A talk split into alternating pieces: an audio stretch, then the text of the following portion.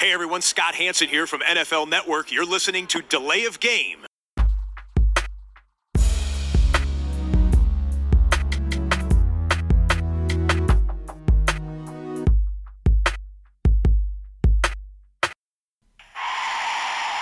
of game.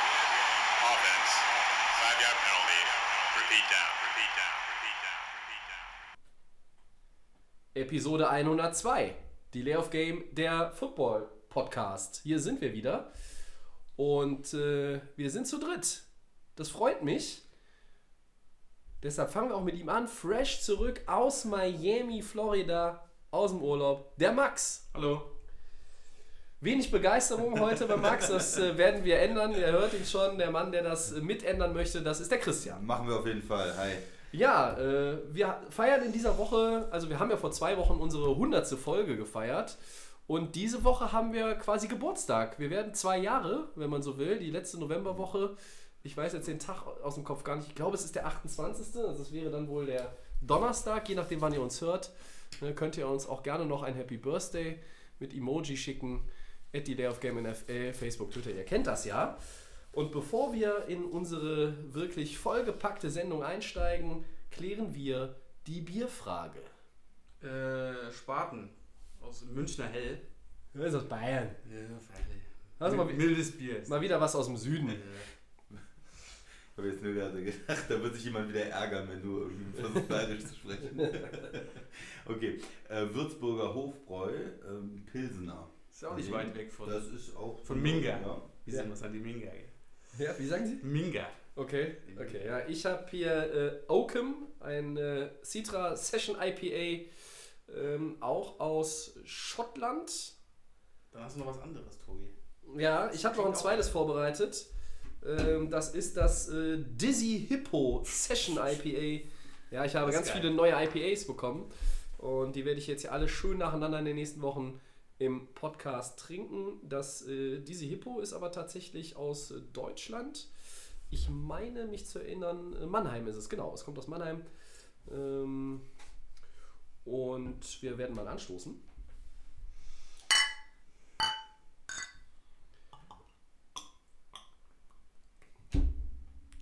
Ja, fantastisch. Das ist genau wieder ein super Bier für eine tolle, feurige, rasante, spektakuläre Aufnahme. Woche 12. Wir blicken zurück. Äh, Und viel zu lachen hatten unsere Teams nun wahrlich nicht. Wir legen mal los. Max, erste Headline. Äh, die 49ers zerlegen die Packers 37-8. Autsch. Was nehmen wir aus diesem Spiel mit? Und werden die NFC Playoffs nun sicher durch San Francisco gehen, weil die Niners den Number One Seed behalten werden? Und wir haben ja den Packer hier am Start. Christian, hau mal raus. Ja, war ein ganz bitteres Spiel. Äh, man, ich habe mich richtig drauf gefreut.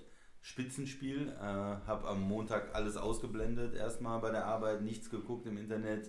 Schön bis spät Nachmittag. Dann das Spiel angeguckt und äh, ja, dann hat es mir die Sprache verschlagen. Also ganz bittere Niederlage für die Packers. Da lief gar nichts zusammen.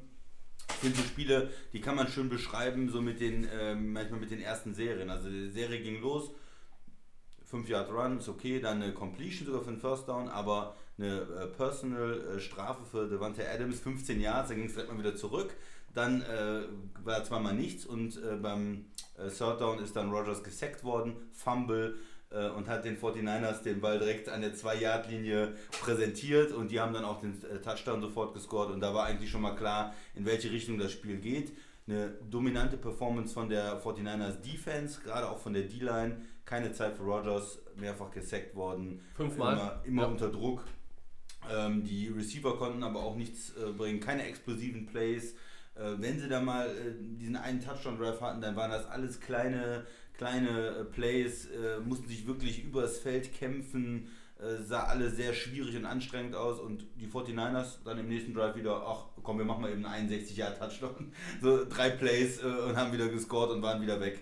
Also da, die sind überhaupt nicht rangekommen, die sind nicht ins Spiel gekommen, domin, ja, dominiert worden, kann man sagen. Ähm, auswärts und ist besonders ähm, ja, schade für die Packers, weil die kamen aus einer Bye Week, eigentlich ausgeruht. Ja. Die haben vor ähm, drei Wochen schon diese Niederlage bei den Chargers gehabt. Da dachte man, das wäre vielleicht auch mal so ein Wachruf, okay, wir sind nicht so toll, wie vielleicht uns alle schreiben, aber wir konzentrieren uns nochmal auf uns. Und sie sind eigentlich super gesund gewesen auch jetzt. Sie hatten kaum Verletzungen, alle fit, alle wichtigen Spieler fit und trotzdem, boah, ja, eine miese Performance. Die Defense fand ich in der ersten Halbzeit gar nicht so schlecht. Aufgrund auch der schlechten Position, in der sie waren, weil die, die O-Line äh, oder die Offense nicht viel gemacht hat, fand ich sie noch ganz okay.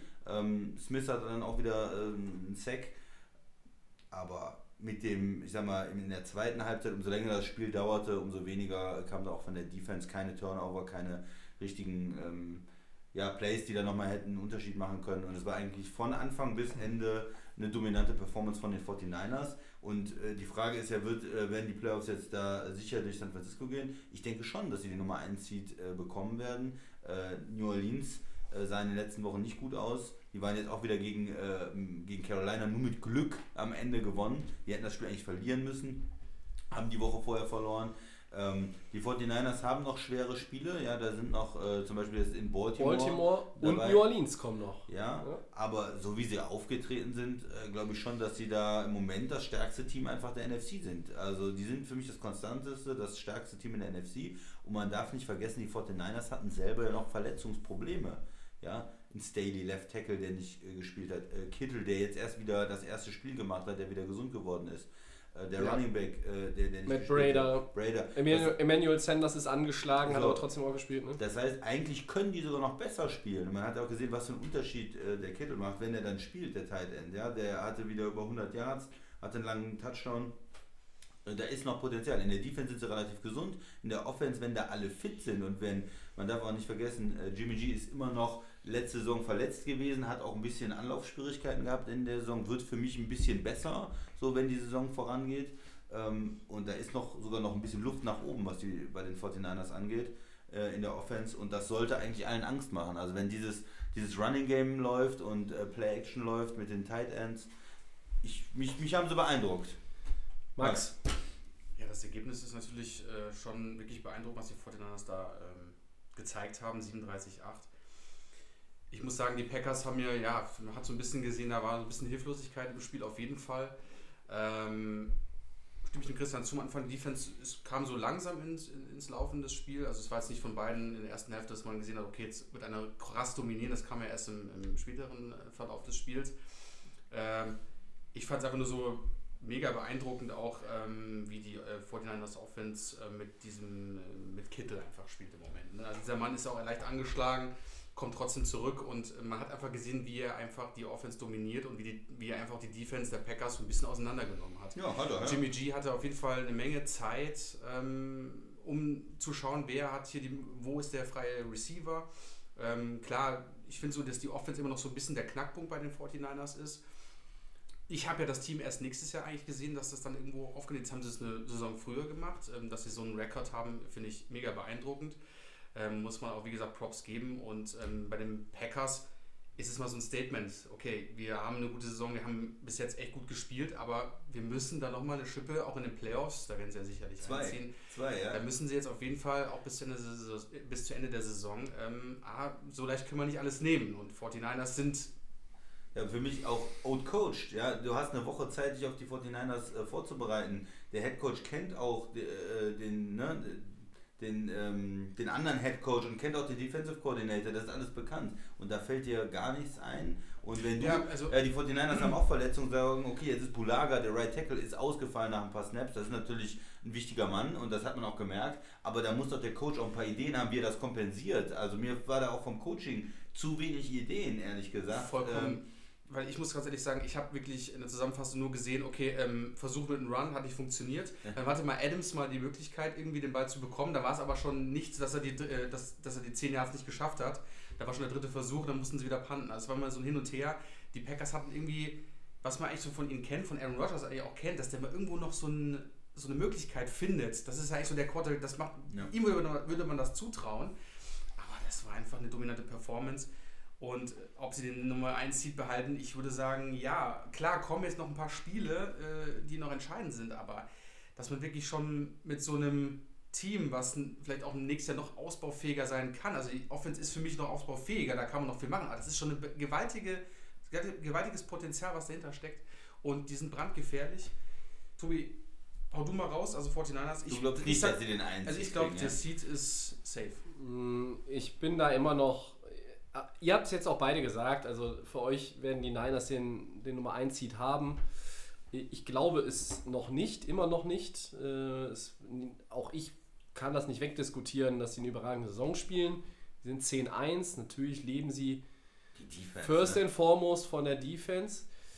Die Gefahr ist, wenn wir mal kurz bei der Defense der Niners bleiben wollen, der Defensive Coordinator Robert Saleh ist jetzt eher ein unbeschriebenes Blatt in der NFL, mehr oder weniger, zumindest was jetzt äh, hauptverantwortliche Positionen anbelangt, aber er ist natürlich ein ganz heißer Kandidat äh, für den Headcoaching-Posten dann möglicherweise in der kommenden Saison. Also da, wenn, wenn man da ein bisschen weiter blickt, ähm, man muss ja, wenn du dich so entwickelst, dann musst du mitnehmen, was, was mitzunehmen ist. Kommst du dieses Jahr in den Super Bowl, gewinnst das Ding, alles schön gut. Scheiß drauf, ob, ob, ob du den Zwischenschritt gemacht hast oder nicht, weil nächstes Ja. Jahr kann sich das schon wieder alles ändern. Äh, das haben wir in den letzten Jahren ganz oft gesehen. Solange wir die NFL verfolgen, äh, da ist, hast du ein Team, das ist wirklich super gut. Und im nächsten Jahr ist es aus welchen Gründen auch immer schon, schon deutlich abgeschwächt. Äh, diese konstant guten Teams auf demselben hohen Niveau. Wir hatten es vor ein paar Wochen, da hast du sie aufgezählt. Das, da hatten wir nicht viele. Das waren eigentlich waren es mal die Pittsburgh Steelers, bis auf wenige Ausnahmen. Es sind natürlich immer die Patriots. Dann wird es in der AFC eigentlich schon dünn. Und in der NFC waren es meistens dann noch eher so die Packers äh, und New Orleans in den letzten Jahren. Vielleicht Seattle Und kann man jetzt auch Seattle, schon seit und Seattle, Jahren genau. So. Aber das sind ja nur eine Handvoll Teams. Und bei den Niners habe ich so ein bisschen die Befürchtung äh, für die Niners-Fans, dass das auch nächstes Jahr relativ schnell erstmal wieder sich so ein bisschen abkühlen kann, wenn zum Beispiel der DC dann wechseln sollte. Aber es kann natürlich auch sein, dass er sagt, nee, ich fühle mich hier wohl, mach noch ein Jahr oder zwei oder was auch immer oder 100. Ähm, dann, dann ist das ja nur von Vorteil. Kyle Shanahan äh, ist der ideale Headcoach für diese Franchise. Ähm, dass sie so ein bisschen jetzt, was du gesagt hast, dieses Jahr, dieses Zwischenjahr irgendwo komplett überspringen, war so nicht zu sehen. Nee. Aber das andere Team, was jetzt einen richtig rabenschwarzen Tag hatte, für das gilt das ja auch. Wir haben, ich wollte die Packers in der Saisonvorschau zu den Favoriten packen in der NFC. Der Christian hat sein Veto eingelegt. Ich habe das dann auch irgendwo nachvollzogen und habe gesagt, okay, Middle of the Pack. Aber die Packers stehen ja jetzt trotz der Niederlage bei 8-3. Das heißt, sie haben ja erstmal auch eine Saison, die richtig gut ist. Das haben wir schon ganz oft gesagt. Schwerer Schedule hatten die, viele schwere Gegner, auch gegen viele gute Gegner gewonnen. Gerade am Anfang sehr viel. Gerade am Anfang. Äh, Und für die Packers ist jetzt, ja, man kann nicht sagen, es ist, es ist nicht viel passiert, ist vielleicht ein bisschen, wäre vielleicht ein bisschen krass, weil eigentlich ist der Nummer 1 Seed gefühlt jetzt weg, Der um weg. den sie nochmal Der ist gezockt nicht haben. gefühlt weg, der ist weg. Der ist, ja gut, aber der ist, äh, der, ja, fünf Zwei Spiele, fünf Spiele, zwei und Siege und der direkte, Vergleich, der ist der weg, ist okay. So. Aber die Niners, äh, ich sehe New Orleans trotz einiger äh, Schwächen jetzt auch gegen Carolina am Wochenende immer noch in der Lage. Baltimore, New Orleans, wenn die Niners die beiden Spiele gewinnen, dann haben sie ihn sowieso schon fast sicher. Vielleicht bin ich auch nächste Woche dann schon überzeugt, wenn sie Baltimore schlagen sollten. Ähm, aber beide Teams sind Playoff-Teams, daran wird sich nichts ändern. Ähm, und selbst wenn die Packers die Division am Ende nicht gewinnen, kommen sie in die Playoffs. Weil das Playoff-Race in der NFC ist, da geht es meiner Meinung nach nur noch um Seeding äh, und darum, wer ist der Nummer 4 Spot, Dallas oder Philly.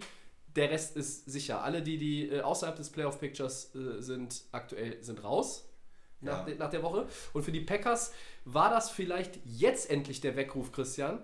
Das Chargers-Spiel hätte es schon sein sollen. Und dass sie nach einer Bye-Week so schlecht aussehen, das hat mich auch etwas verdutzt zurückgelassen äh, am Montagmorgen, als ich äh, die Zusammenfassung, die ausführliche geguckt habe. Aber man kann vielleicht natürlich auch mal, wenn man insgesamt ein gutes Team ist, so wie New Orleans das in Atlanta hatte, man kann sagen, okay, hier ist ein Tag, an dem funktioniert einfach nichts. Finde ich okay, hast du auch immer in der Saison. Aber wenn du zwei hast innerhalb von äh, drei Spielen, dann wird es schon ein bisschen schwieriger, weil du solltest ja jetzt langsam in der Phase der Saison sein, deinen besten Football zu spielen. Ne? Es kommt nicht darauf an, wie du im. September Nee, spielst. Es kommt jetzt nach Thanksgiving, jetzt im Dezember, jetzt geht es drum. Und da wird es wichtig. Ich ähm, denke auch, ich mache mir keine Sorgen, ähm, was die Playoffs angeht äh, für Green Bay. Die spielen jetzt gegen ähm, New York, gegen die Giants, gegen Washington zu Hause, gegen Chicago zu Hause. Da sind jetzt ein bisschen leichtere Gegner als die 49ers auswärts. Da kann man normalerweise wieder ein bisschen Selbstbewusstsein tanken. Da spielt man nicht so gegen die starken äh, Defenses auch. Ähm, Washington hat man zu Hause. Da sollte man jetzt mal äh, souveräne Siege einfahren und sich wieder das Selbstbewusstsein holen, um dann in dieses äh, Spiel gegen Minnesota zu gehen, in Minnesota, wo Ja. es wahrscheinlich um die Division geht. Und äh, trotzdem, ich habe auch das Gefühl, einfach aufgrund der, der Möglichkeiten, die sie haben vom Schedule, dass sie reinkommen und dass Minnesota auch reinkommt. Also dass in der NFC ähm, relativ klar ist, ähm, wer die Playoffs-Teams sind, ja.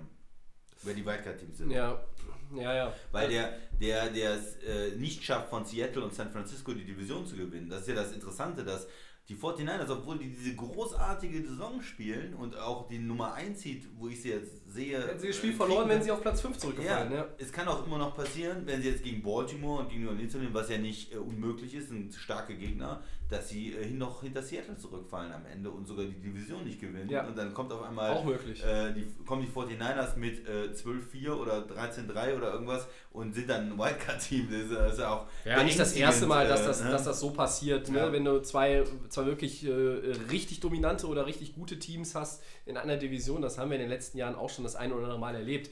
Äh, und das ist ja genau noch das zweite Szenario, was ich jetzt eben sogar fast vergessen hätte. Ähm, ich traue es den Saints zu, ehrlich gesagt, sie so, so noch zu überholen, selbst wenn die Niners ähm, die Division weiterhin anführen werden in der West. Ich traue aber auch Seattle zu, äh, da den Spieß noch innerhalb der Division umzudrehen.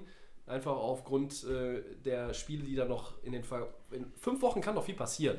Ähm, es ist theoretisch auch noch möglich, dass irgendein 5-6-Team à la Carolina jetzt einen Run startet und irgendjemand komplett abkackt. Vielleicht die Vikings oder so. Das ist möglich. Aber man sieht es eigentlich jetzt nicht kommen aktuell. Vielleicht werden wir uns im Dezember nochmal mit diesem Thema auseinandersetzen.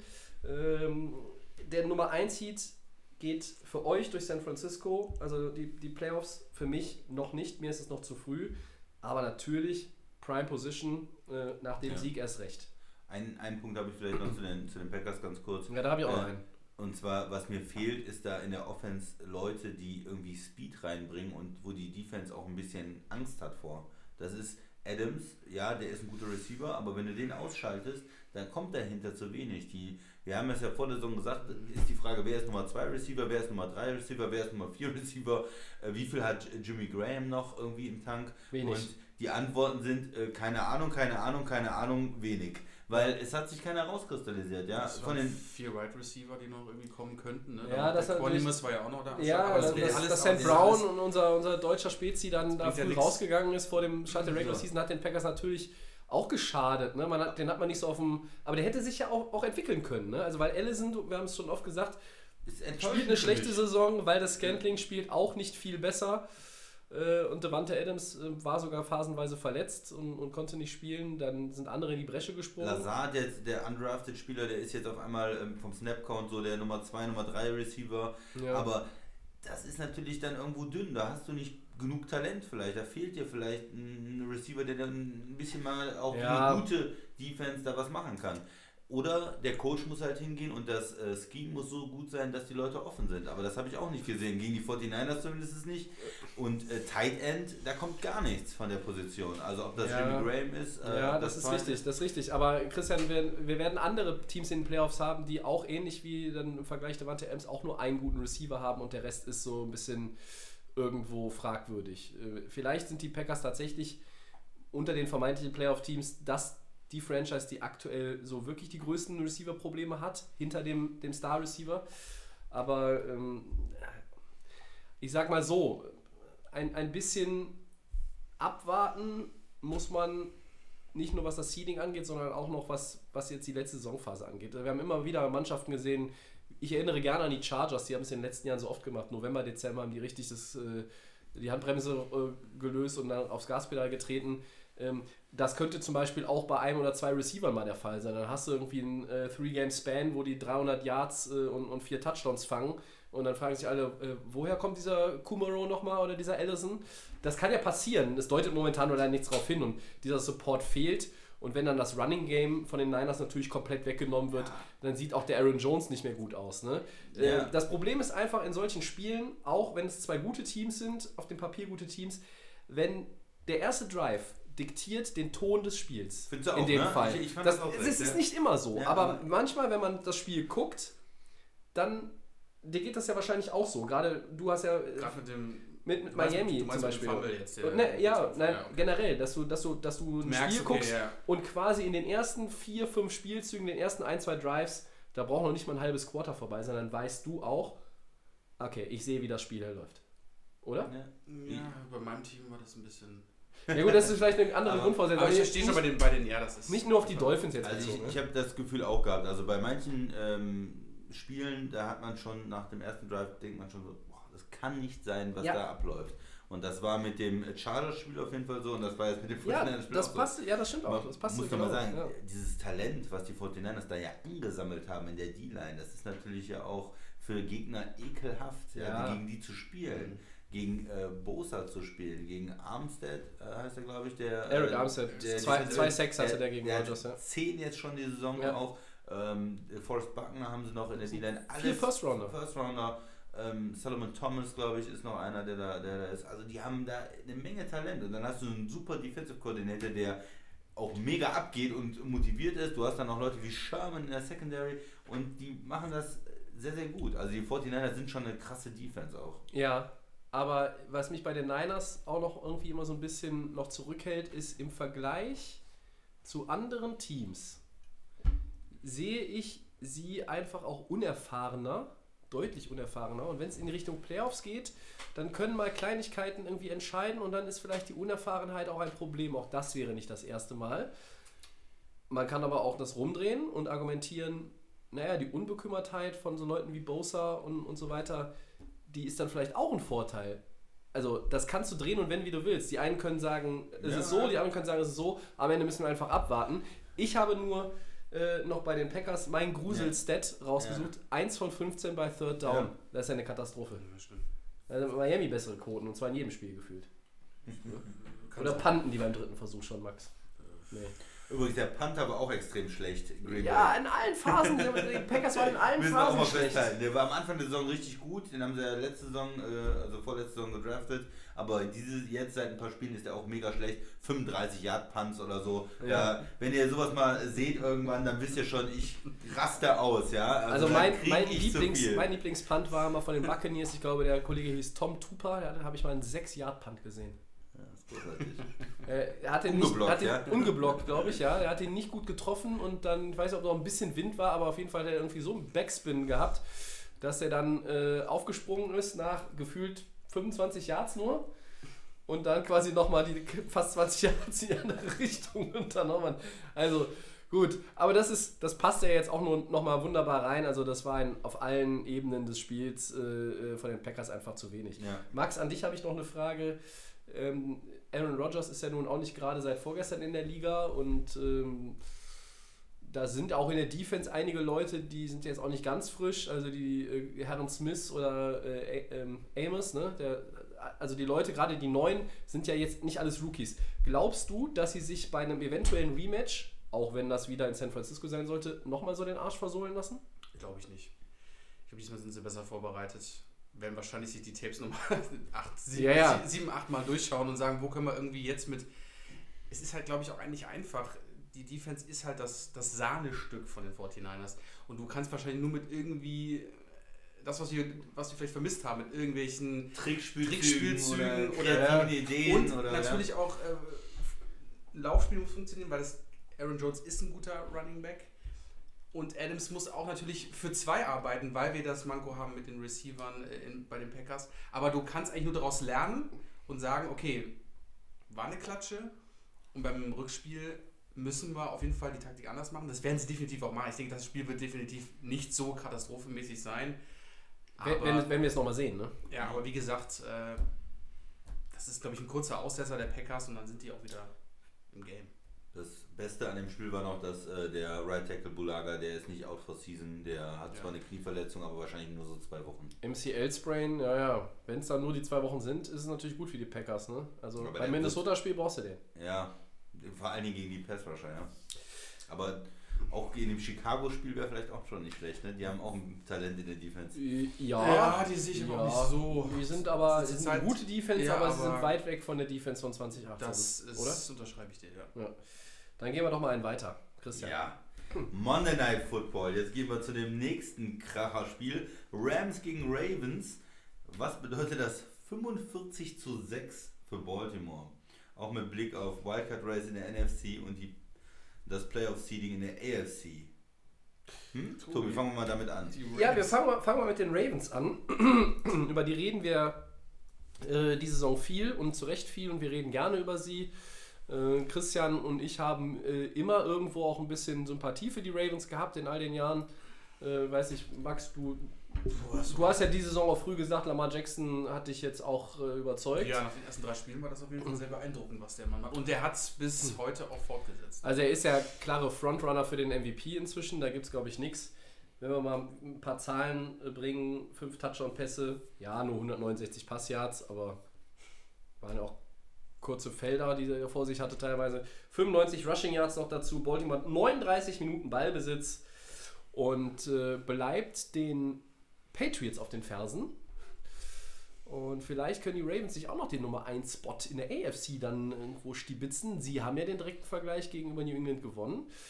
Äh, Und das Monday Night Game, ja, da war eigentlich, da war viel zu viel Hype drin im Vorfeld, weil klar war, dass da, äh, also für mich war klar, Baltimore gewinnt das Spiel und Baltimore gewinnt hoch. Dass sie mit 39 gewinnen, war für mich nicht klar. Ich hatte ähm, so 25 bis 28 Punkte Spread äh, befürchtet. Aber äh, insgesamt muss man einfach sagen, ob, man, ob das jetzt gegen das eigene Team war oder nicht. Baltimore anzugucken macht einfach Spaß. Das ist elektrisierender Football.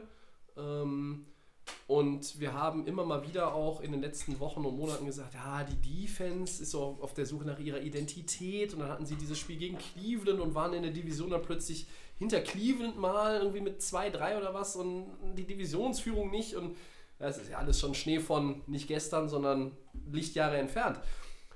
Aber die Defense kommt gerade jetzt so ein bisschen zu kurz in den letzten Wochen, weil alles redet nur über Lamar. Und alles redet auch noch vielleicht über Mark Ingram, der mit seinem Wechsel von New Orleans nach Baltimore sich auch nicht verschlechtert hat. Nee. Ähm, die Defense ist wirklich überragend. Klar ist die Rams Offense nicht die von 2018, aber egal gegen welche Offense du spielst, also auswärts sechs Punkte den Gegner, das ist ein Statement. Ja. Sehr dominant. Ähm, auch wenn der Gegner wirklich mit sich selber ganz viele äh, Probleme hat und, und nur mit sich selbst beschäftigt ist, was seine Offense anbelangt, die Ravens Defense hat auch da jetzt wieder gar keine Möglichkeiten zugelassen. Und ähm, da wird momentan wieder ein bisschen zu viel nur über die Offense geredet und zu wenig über die Ravens Defense.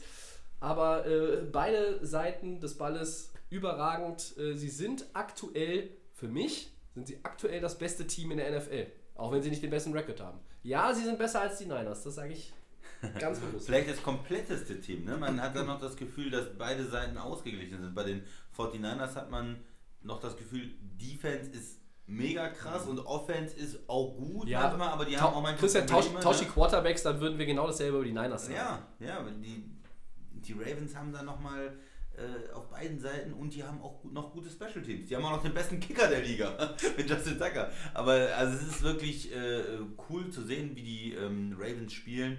Du hast es gesagt, ich finde das cool, dass du das auch sagst, äh, dass es einfach Spaß macht, denen zuzugucken. Äh, die haben diese, dieses Run-Game erstmal, auch mit dem Quarterback, Ja. mit äh, Ingram. Darauf bauen sie dann alles auf, mit den Tight Ends dann. Ähm, die im Passing Game ja super wichtig sind dann für die Ravens und die Receiver, die sie einsetzen. Und jetzt, ja, man hat das Gefühl, die haben genau jetzt, was ich gesagt habe.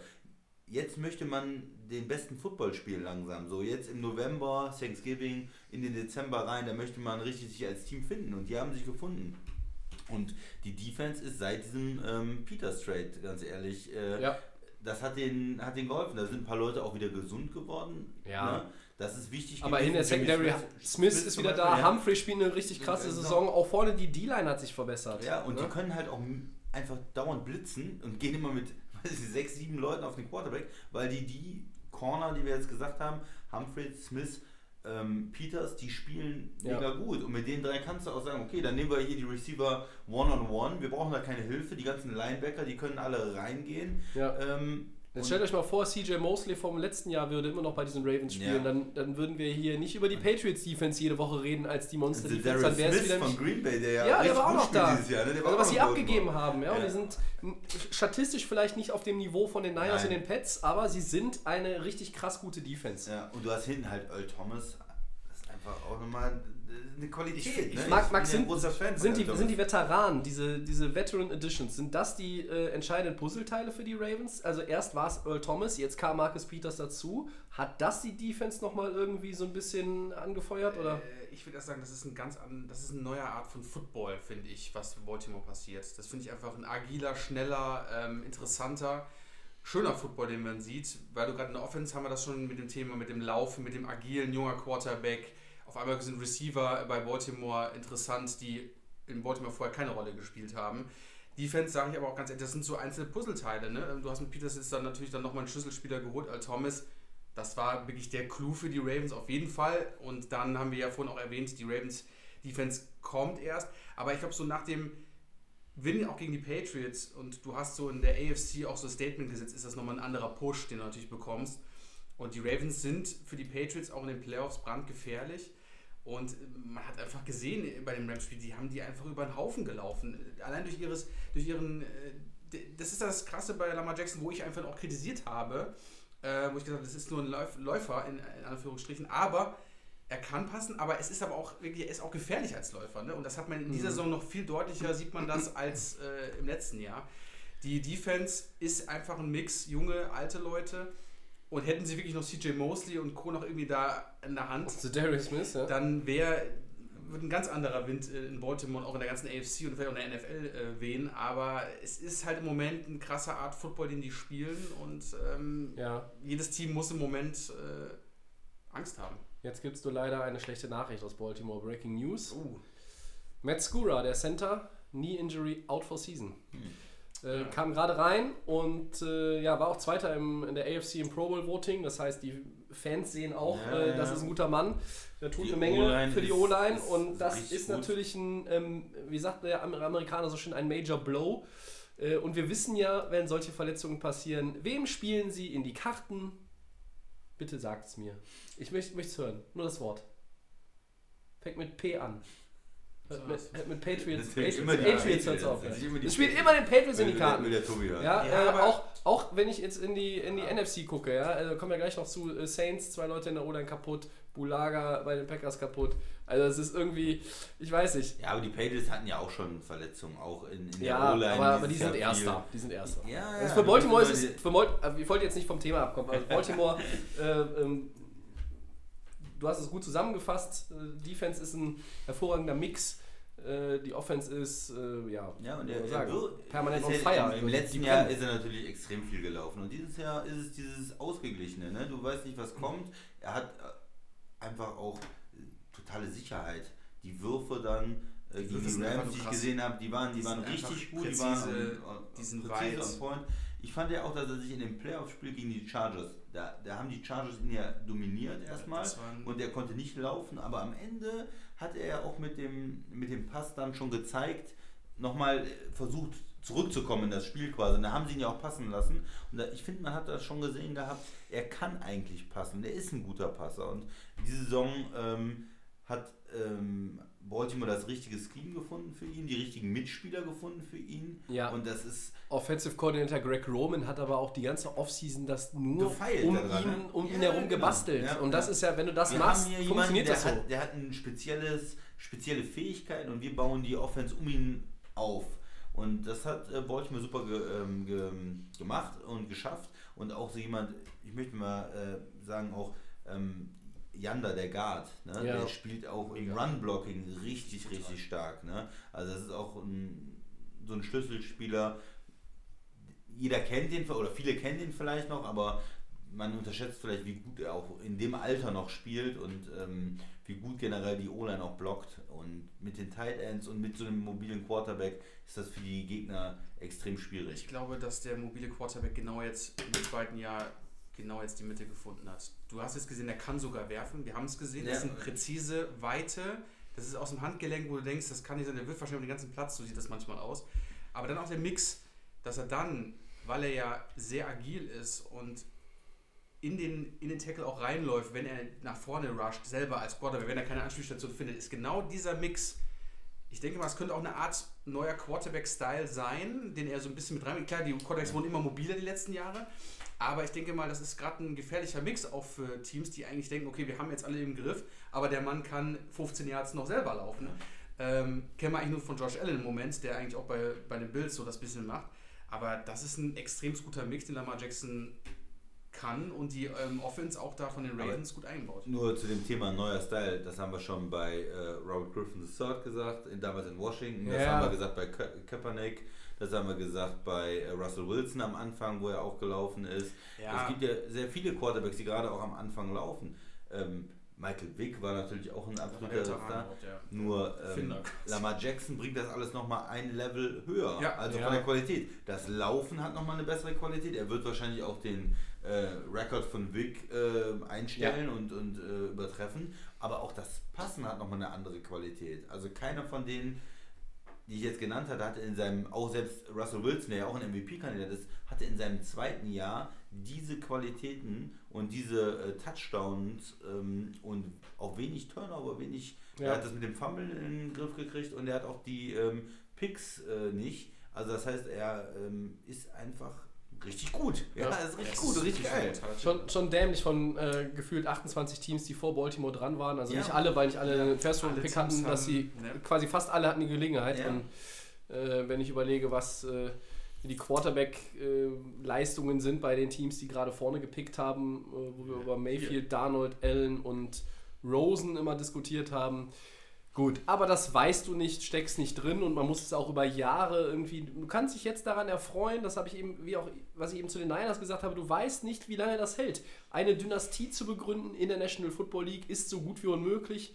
Ähm, früher war das noch ein bisschen einfacher, äh, da gab es diese Dynastien, sagen wir mal, Dallas, äh, 49ers auch damit schon. Und jetzt haben wir eigentlich die, die 20 Jahre Patriots-Dynastie, die ja nun in der 100-jährigen Geschichte der Liga ihresgleichen sucht Ja. und wahrscheinlich auch nie wieder irgendwo Nie etwas wieder, ähnliches nein, nein. werden wir erleben.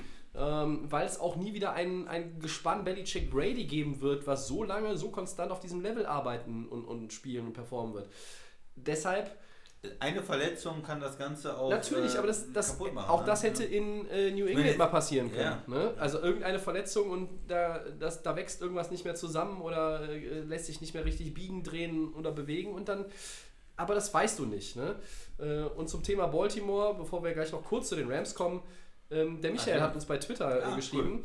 Äh, er hatte, ihr hattet nach den Einschutz, Einschätzungen von Ravens-Fans zur Saison und der Entwicklung gefragt. Und hier kommt unsere Antwort. Christian, du hattest, glaube ich, extra dazu aufgerufen. Ich lese es jetzt einfach mal in Gänze vor. Ja, mach. Er hat sich viel Mühe gegeben, wie ich finde. Äh, hier meine Two Cents. Ich war vor der Saison skeptisch, ob es die Ravens überhaupt in die Playoffs schaffen. Der schwere Spielplan, vor allem die Abgänge von Eckpfeilern in der Defense und die Unsicherheit, ob die Offense um Lamar so funktioniert, nachdem alle Teams genügend Tape haben, ließen mich zweifeln. Haben wir gerade angesprochen. Ne? So, dann geht's weiter. Dass die Ravens aber on the fly so einen Turnaround hingelegt haben, finde ich einfach sensationell. Coach Harbour hat es in einem Interview gesagt. Something cool is happening right now in Baltimore. Und er hat absolut recht. Überragender Job des Front Office und der Coaches, dass Lamar so eine Entwicklung nimmt, hätte ich mir in meinen kühnsten Träumen nicht ausgemalt. Aber es ist einfach das komplette Team, sonst könnte man nicht mehrfach Gegner komplett zerpflücken. Schöne Grüße an Sean McVay. Äh, Anmerkung der Redaktion. Äh, es hat sich selten so gut angefühlt, ein Ravens-Fan zu sein. Dieses Team macht einfach Spaß. Noch vor ein paar Jahren musste man hoffen, dass Tucker unmögliche Field Goals reinnagelt oder die Defense im letzten Dreifeld. Die Offense war nach dem Super Bowl-Sieg und dem fetten Scheck für Flecko teilweise schwer anzuschauen. Christian, woran lag das? Ja, er hatte schwere Taschen. Ja! So, und dann schreibt er noch, meine Sorge ist jetzt, dass die Ravens zu früh ihren besten Football spielen, aber aktuell genieße ich einfach jedes Spiel und freue mich besonders auf den Showdown nächsten Sonntag. Viele Grüße. Ähm, dann hat er auch quasi für mich als Notiz geschrieben, er hätte dasselbe auch vor dem Rams-Spiel geschrieben. Äh, ja, glaube ich dir. Und dann hat er noch einen Anhang geschickt, äh, der Plan, die Defense so um, umzustrukturieren, dass man mit Elite-Cornern die Receiver covert und somit den Verlust der Elite-Pass-Rusher kompensieren kann, ist offenbar auch voll aufgegangen. Ja. Und ich glaube, mit der langen und ausführlichen Den sollten wir einladen zum Podcast, der hat den absoluten Durchblick. Ne? Also Michael, du hast jetzt gehört, der. Christian hat dich eingeladen. Lob von uns allen dreien. Vielen Dank für dein langes und ausführliches Statement. Ich finde, das hat es auch verdient, jetzt komplett in der Sendung vorgelesen zu werden. Ähm, das doch mal der Aufruf an der Stelle Ja. an alle. Ne? Ja. Wenn ihr irgendwie was habt äh, und das ist äh, nicht nur irgendwie die 49ers sind geil, sondern es hat auch irgendwie was Fundiertes, dann lesen wir das gerne auch komplett vor. Aber er hat es jetzt angesprochen, das Duell in Woche 13, Ravens gegen Ja. 49ers, ist natürlich jetzt nach diesen beiden Siegen, beide zwei Mannschaften kommen absolut heiß rein, haben Gegner, die ja eine gewisse Qualität haben. Die haben jetzt nicht beide gegen Miami gespielt oder gegen Washington, sondern gegen Mannschaften, die vorher auch ein paar Spiele gewonnen haben. Kein Kommentar hier? Nein? Nee. Und das ist jetzt natürlich ein Spitzenspiel in Baltimore und ähm, hoffentlich hat das mehr zu bieten als die an Spannung, als die Spiele, Ähm. die wir jetzt gesehen haben, dass es richtig eng wird, dass beide Mannschaften ihren Ja. besten Football spielen. Wie hab- würde ich mich drauf Wie freuen. würdet ihr denn tippen? Weil ich habe das bei Pick'em noch nicht ausgefüllt, weil das, das ist mir einfach so, das ist ein Zu heiß. Gut, da geht es ja nur noch, Das da ist geht's so ja nur noch das zwischen ist- euch irgendwie um Ja, den das Sieg. ist Da ja ich auch schon ja so ein Pick'em-Thema. Oh, wen Mhm. nimmst du von den beiden? Ne? Also eigentlich würde ich es für beide feiern, aber wie kommen diese, diese ganzen Komponenten von Defense, Offense aufeinander zu? Das wird da das ist Naja, also wenn, wenn, wenn wir das Patriots-Spiel der Ravens, also Baltimore gegen New England als Blaupause nehmen, da haben alle gesagt, oh, die Patriots-Defense. Und was hat Lamar Jackson mit denen gemacht? Er ist mit den Schlitten gefahren. aber wo haben die gespielt? In Baltimore. Ah. Wo ist das Ja, Spiel jetzt? Auch in Baltimore. Ja, ja, Ah. aber ich rede nur von dem Spiel, was vielleicht nochmal auf uns zukommen könnte. Ja, im Also Schnee das- im Januar in Foxborough, minus 78 Grad. Äh, da kannst du nur mit elf Eisbären gegen New England antreten, um eine Chance zu haben. Nur dummerweise kann der Eisbär den Ball nicht werfen. Ja, so, zu von, daher, von daher, wenn das Spiel, wenn das Rematch kommt und es ist in Foxborough, ihr kennt meine Meinung, äh, Tom Brady all the way, Tag und Nacht und forever. Der Mann wird noch 20 Ringe holen. Ich werde ihn nicht los. Ich werde diese Patriots in meinem Leben nicht mehr los, da bin ich mir sicher. Solange ich Football gucke, wird Brady noch spielen. Ja, wir sind jetzt gerade bei Baltimore gegen Ja. die 49ers. Äh, also ich sehe Baltimore vorne, weil die Ich zu auch. Hause spielen. Ich auch. Deswegen sehe ich sie vorne. Aber für mich sind die beiden Teams fast ausgeglichen. Also ich würde sagen so drei Punkte Favorit wegen dem Heimvorteil. Baltimore vielleicht Den vier. besseren Kicker. Ja, vielleicht vier. Ähm, also so eine lei- leichte Favoritenrolle, aber nicht einen kompletten Touchdown. Also ich würde mich wundern, wenn es ein dominantes Spiel wird. Mhm. Ich würde schon denken, dass die 49ers das mit ihrer Qualität eng halten. Und dass es ähm, Ja, vielleicht am Ende mit einem Field Goal oder mit einem äh, späten Touchdown. sind wir wieder bei Tucker. Weil die 49ers haben in der D-Line eine mega Qualität und die können vielleicht auch das ähm, Laufspiel der, 49, äh, der, der Ravens und auch das Passspiel da so ein bisschen äh, beheben und vielleicht ein paar Sacks auch einstreuen. Also Bosa ist ja wirklich äh, Rookie of the Year, für mich Defensive Rookie of the Year und ich glaube, das wird ein enges Ding. Aber Baltimore sehe ich schon vorne, ihr auch, oder? Ja, Ich auch. Ich sehe, doch, ich sehe sie vorne, weil die 49ers haben wir ja auch angesprochen, sind von der Offense nicht so. Es ist okay, aber Aber sie haben vielleicht noch die Tick bessere Defense. Ja, 37 Punkte gegen die Packers gemacht, ist ja mehr als okay. ja, Gegen die Defense, die du jede Woche Packers. hier an, anzählst, oder was? Also komm. Also. denn? ah, ist schwer. Also ich würde Ist schwer, Baltimore ja. würde ich wahrscheinlich auch tippen, aber. Ja.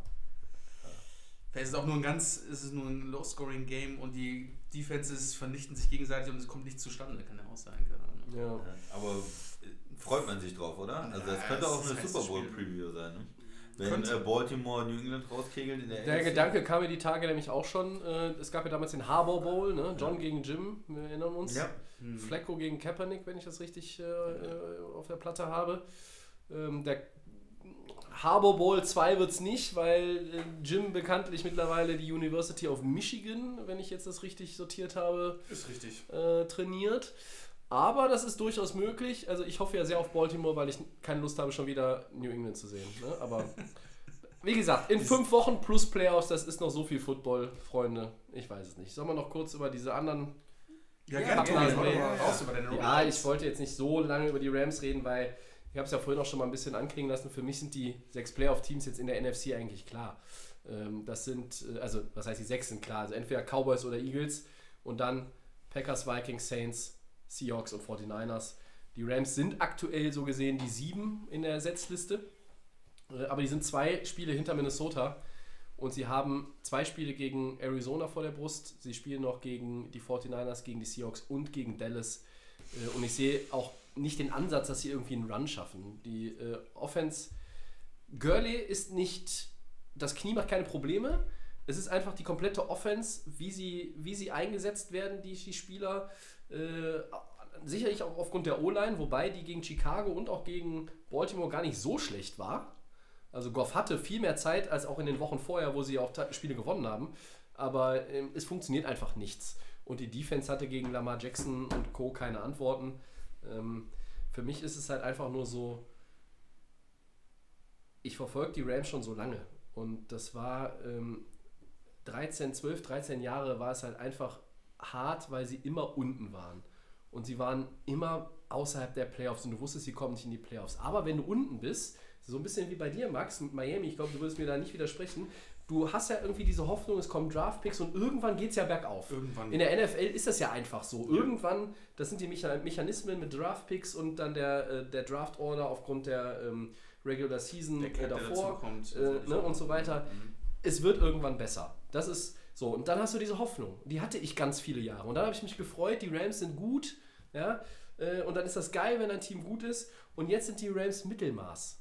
Und ich befürchte, dass das ein bisschen die Story der nächsten Jahre sein wird. Und das ist eigentlich das Schlimmste, was passieren kann, finde ich. Und mich macht es einfach nur traurig.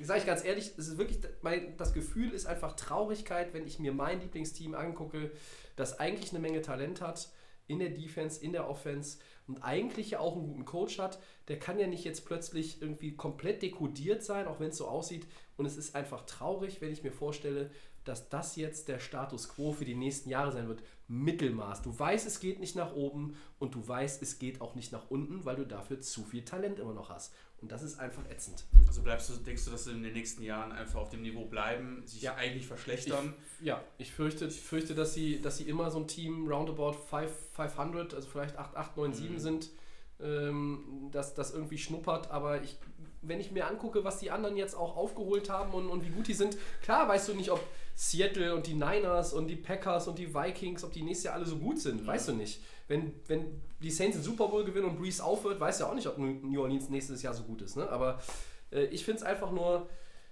für, für mich ist es einfach nur traurig. Ich habe vor dem Spiel gesagt, wenn sie gewinnen, auch wenn ich mir nicht vorstellen kann, wie das passieren soll, kommen sie in die Playoffs, weil ich glaube, dann gibt es den Schub und sie kriegen noch irgendwie Seattle oder eher Minnesota, aber sie werden keinen mehr kriegen. Ja, das wollte ich dich gerade fragen. Gibt's denn, äh, du, du machst jetzt schon den großen Abgesang, sind zwei Spiele hinten, glaube ich, ne? Zwei Spiele ist richtig? Zu viel. Also Minnesota ist das einzige vom Schedule Minnesota her. gegen Green Bay, gegen ähm, Seattle vielleicht noch. Sie spielen noch zweimal gegen Arizona, das kann man gewinnen. Kann man auch verlieren. Direktspiel gegen äh, Seattle haben sie, glaube ich, noch. Ja, aber Christian, es gibt keinen Ansatz äh, aufgrund der Leistungen. Das Spiel gegen Chicago haben sie nur gewonnen, weil Chicago noch dusseliger war. Dann haben sie vor der Bye Week ja gegen Cincinnati in London gewonnen, das war auch nicht souverän. Ja? Ähm, sie haben in Pittsburgh verloren. Ähm, Diese Niederlage gegen Tampa Bay, die schmerzt richtig, weil ich glaube, du hättest da ein bisschen anderen Flow gehabt. Du hast auch gegen Seattle verloren, weil Sörlein das Field Goal nicht trifft. Äh, du hast natürlich ein Desasterspiel gegen die Niners, aber das hatten die Packers jetzt auch und die sind ein besseres Team. Der Knaller ist ja vor dem Monday Night Game. Das ist ein Spiel 6-4 Team gegen 8-2. Die trennen nur zwei Siege. Die trennen Welten. So sah es auf jeden Fall aus. Nein, aber ist das war schon vor dem Spiel klar. Die Performance 2019, da trennen diese beiden Mannschaften Welten. Das ist eigentlich verrückt, dass sie nur zwei Siege auseinander liegen, so gesehen. Ja? Und ich weiß nicht, wo Minnesota, die spielen noch gegen äh, die Packers, wie gesagt, die spielen auch nochmal gegen die Chargers. Äh, die haben noch ein, noch ein drittes Spiel, ich weiß jetzt aus dem Kopf nicht. Aber ich sehe nicht, dass die Rams irgendwie da viel gewinnen. Du bist 6-5.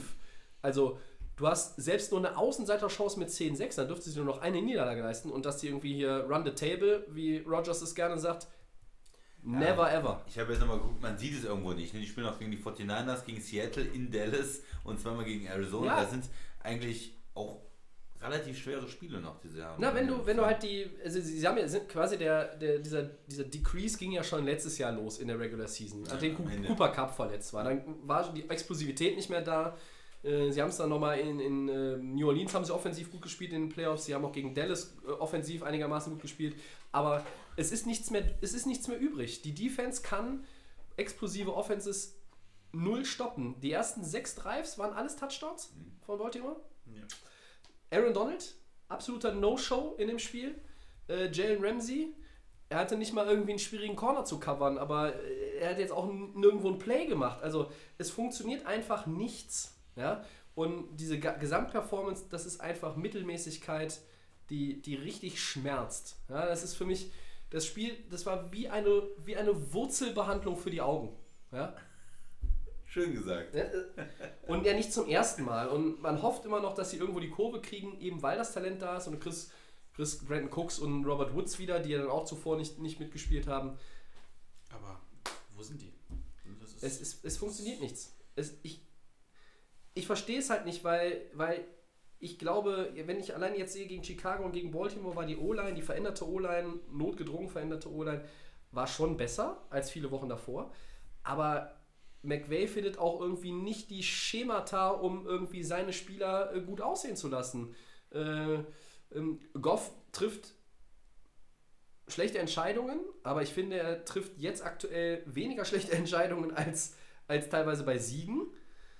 Ich gerade sagen, es wäre natürlich jetzt eine schöne Situation grotesk. für mich, auf äh, Goff rumzuhacken. Er hatte zwei Picks, äh, aber aber zu sagen, äh, hier, aber so habe ich es nicht gesehen. Also ganz ehrlich, ich habe mir das Spiel heute angeguckt und hatte nicht das Gefühl, die haben verloren, ähm, weil der Quarterback schlecht gespielt hat. Also es war für mich, es war, aber hat er schlecht gespielt. Aber es spielen ja alle schlecht. ja, es war so ich fand einfach die Defense die absolute Katastrophe von den Rams. Ja, du hast aber auch nur sechs Punkte Du gemacht. wurdest einfach nur im Prinzip nur überrannt. Ich hab ja, du hast ja nur dieses, nur dieses Gelaufe gesehen von, von den Ravens. Und ich stimme dir vollkommen zu, da ist irgendwo. McVay haben wir letztes Jahr so gefeiert, weil der ja so kreativ ist, weil er dieser junge Coach ist, den die Rams unbedingt gebraucht haben nach diesem ganzen Desaster, was er da in, äh, bei den Rams gewesen Fischer, ist ja. für lange Zeit.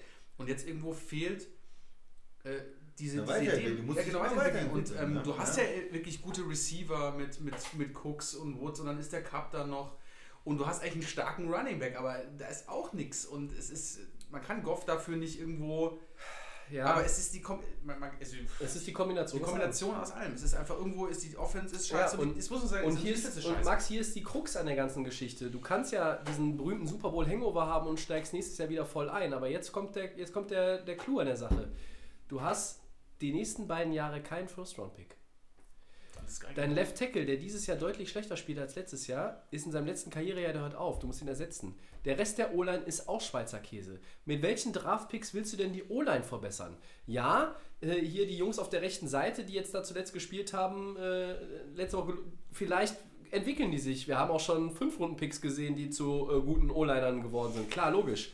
Äh, nicht alle Topstars findest du in der ersten und zweiten Runde, aber die Rams haben keine Draftpicks. Die Rams haben auch nicht viel Salary Cap. Sie haben Goff mit Geld zugeworfen, sie haben Gurney mit Geld zugeworfen, sie haben Cooks mit Geld zugeworfen, Donald mit Geld zugeworfen. Hey, the sie man, das sie haben wollen, wollen ja. gerne Das Jalen Ramsey. sehen, ja. Sie wollen gerne Jalen Ramsey behalten langfristig. Äh, sie haben auch Woods hat noch einen langfristigen Vertrag. Ne- Und Cooper Cup, wenn du, wenn du den, den musst du auch irgendwann dann neu bezahlen. Also ich weiß nicht, wo es herkommen soll. Und deshalb fast noch schlimmer als die aktuelle Saison finde ich einfach den Ausblick in die die Zukunft. Wir haben das letztes Jahr gesagt. Äh, Win-Now-Modus, ja, also Ja, äh, all in. Ja, all in. Ja. Äh, sie haben sie haben den Super Bowl verloren, äh, ist alles monatelang ausführlich analysiert worden und man hat gesagt, okay, sie sind dieses Jahr eigentlich auch ein Playoff-Kandidat. Ich glaube, jetzt können wir sagen, Ende November, sie sind keiner mehr. Und für mich ist halt eine persönliche Notiz noch wirklich, äh, wenn ich das mal an der Stelle sagen darf, berufsbedingt habe ich ja äh, ein bisschen äh, Distanz gewonnen zu, zu vielen meiner Lieblingsteams in diversen Sportarten. Weil ich über sie berichte, ähm, muss ich auch ein bisschen Abstand gewinnen. Und dann äh, ist dieses Mitfiebern, was man jahrelang auch hatte äh, in der Jugend oder, oder auch quasi noch, noch vor einigen Jahren, als es beruflich noch ein bisschen anders auch war, ähm, ist dieses Mitfiebern, das ist weggegangen. Und eigentlich sind die Rams so mit das einzige richtige richtig Herzteam, wo ich mitfiebere und umso mehr tut es einfach weh. Aber man muss es jetzt einfach akzeptieren. Äh, ich ich den wünsche ich ja. wünsch mir nur, äh, dass wenn ich dann äh, nach Miami fahren sollte, dass ich zwei Teams im Super Bowl sehe, mit denen ich leben kann. Da hätte ich einige Kombinationen, aber äh, dazu gehören nicht die beiden Nummer 1 Seeds, sage ich ganz ehrlich. Okay. Ja. Wer ist. äh, Ja, ich bin wollen- dran. Ja, bitte.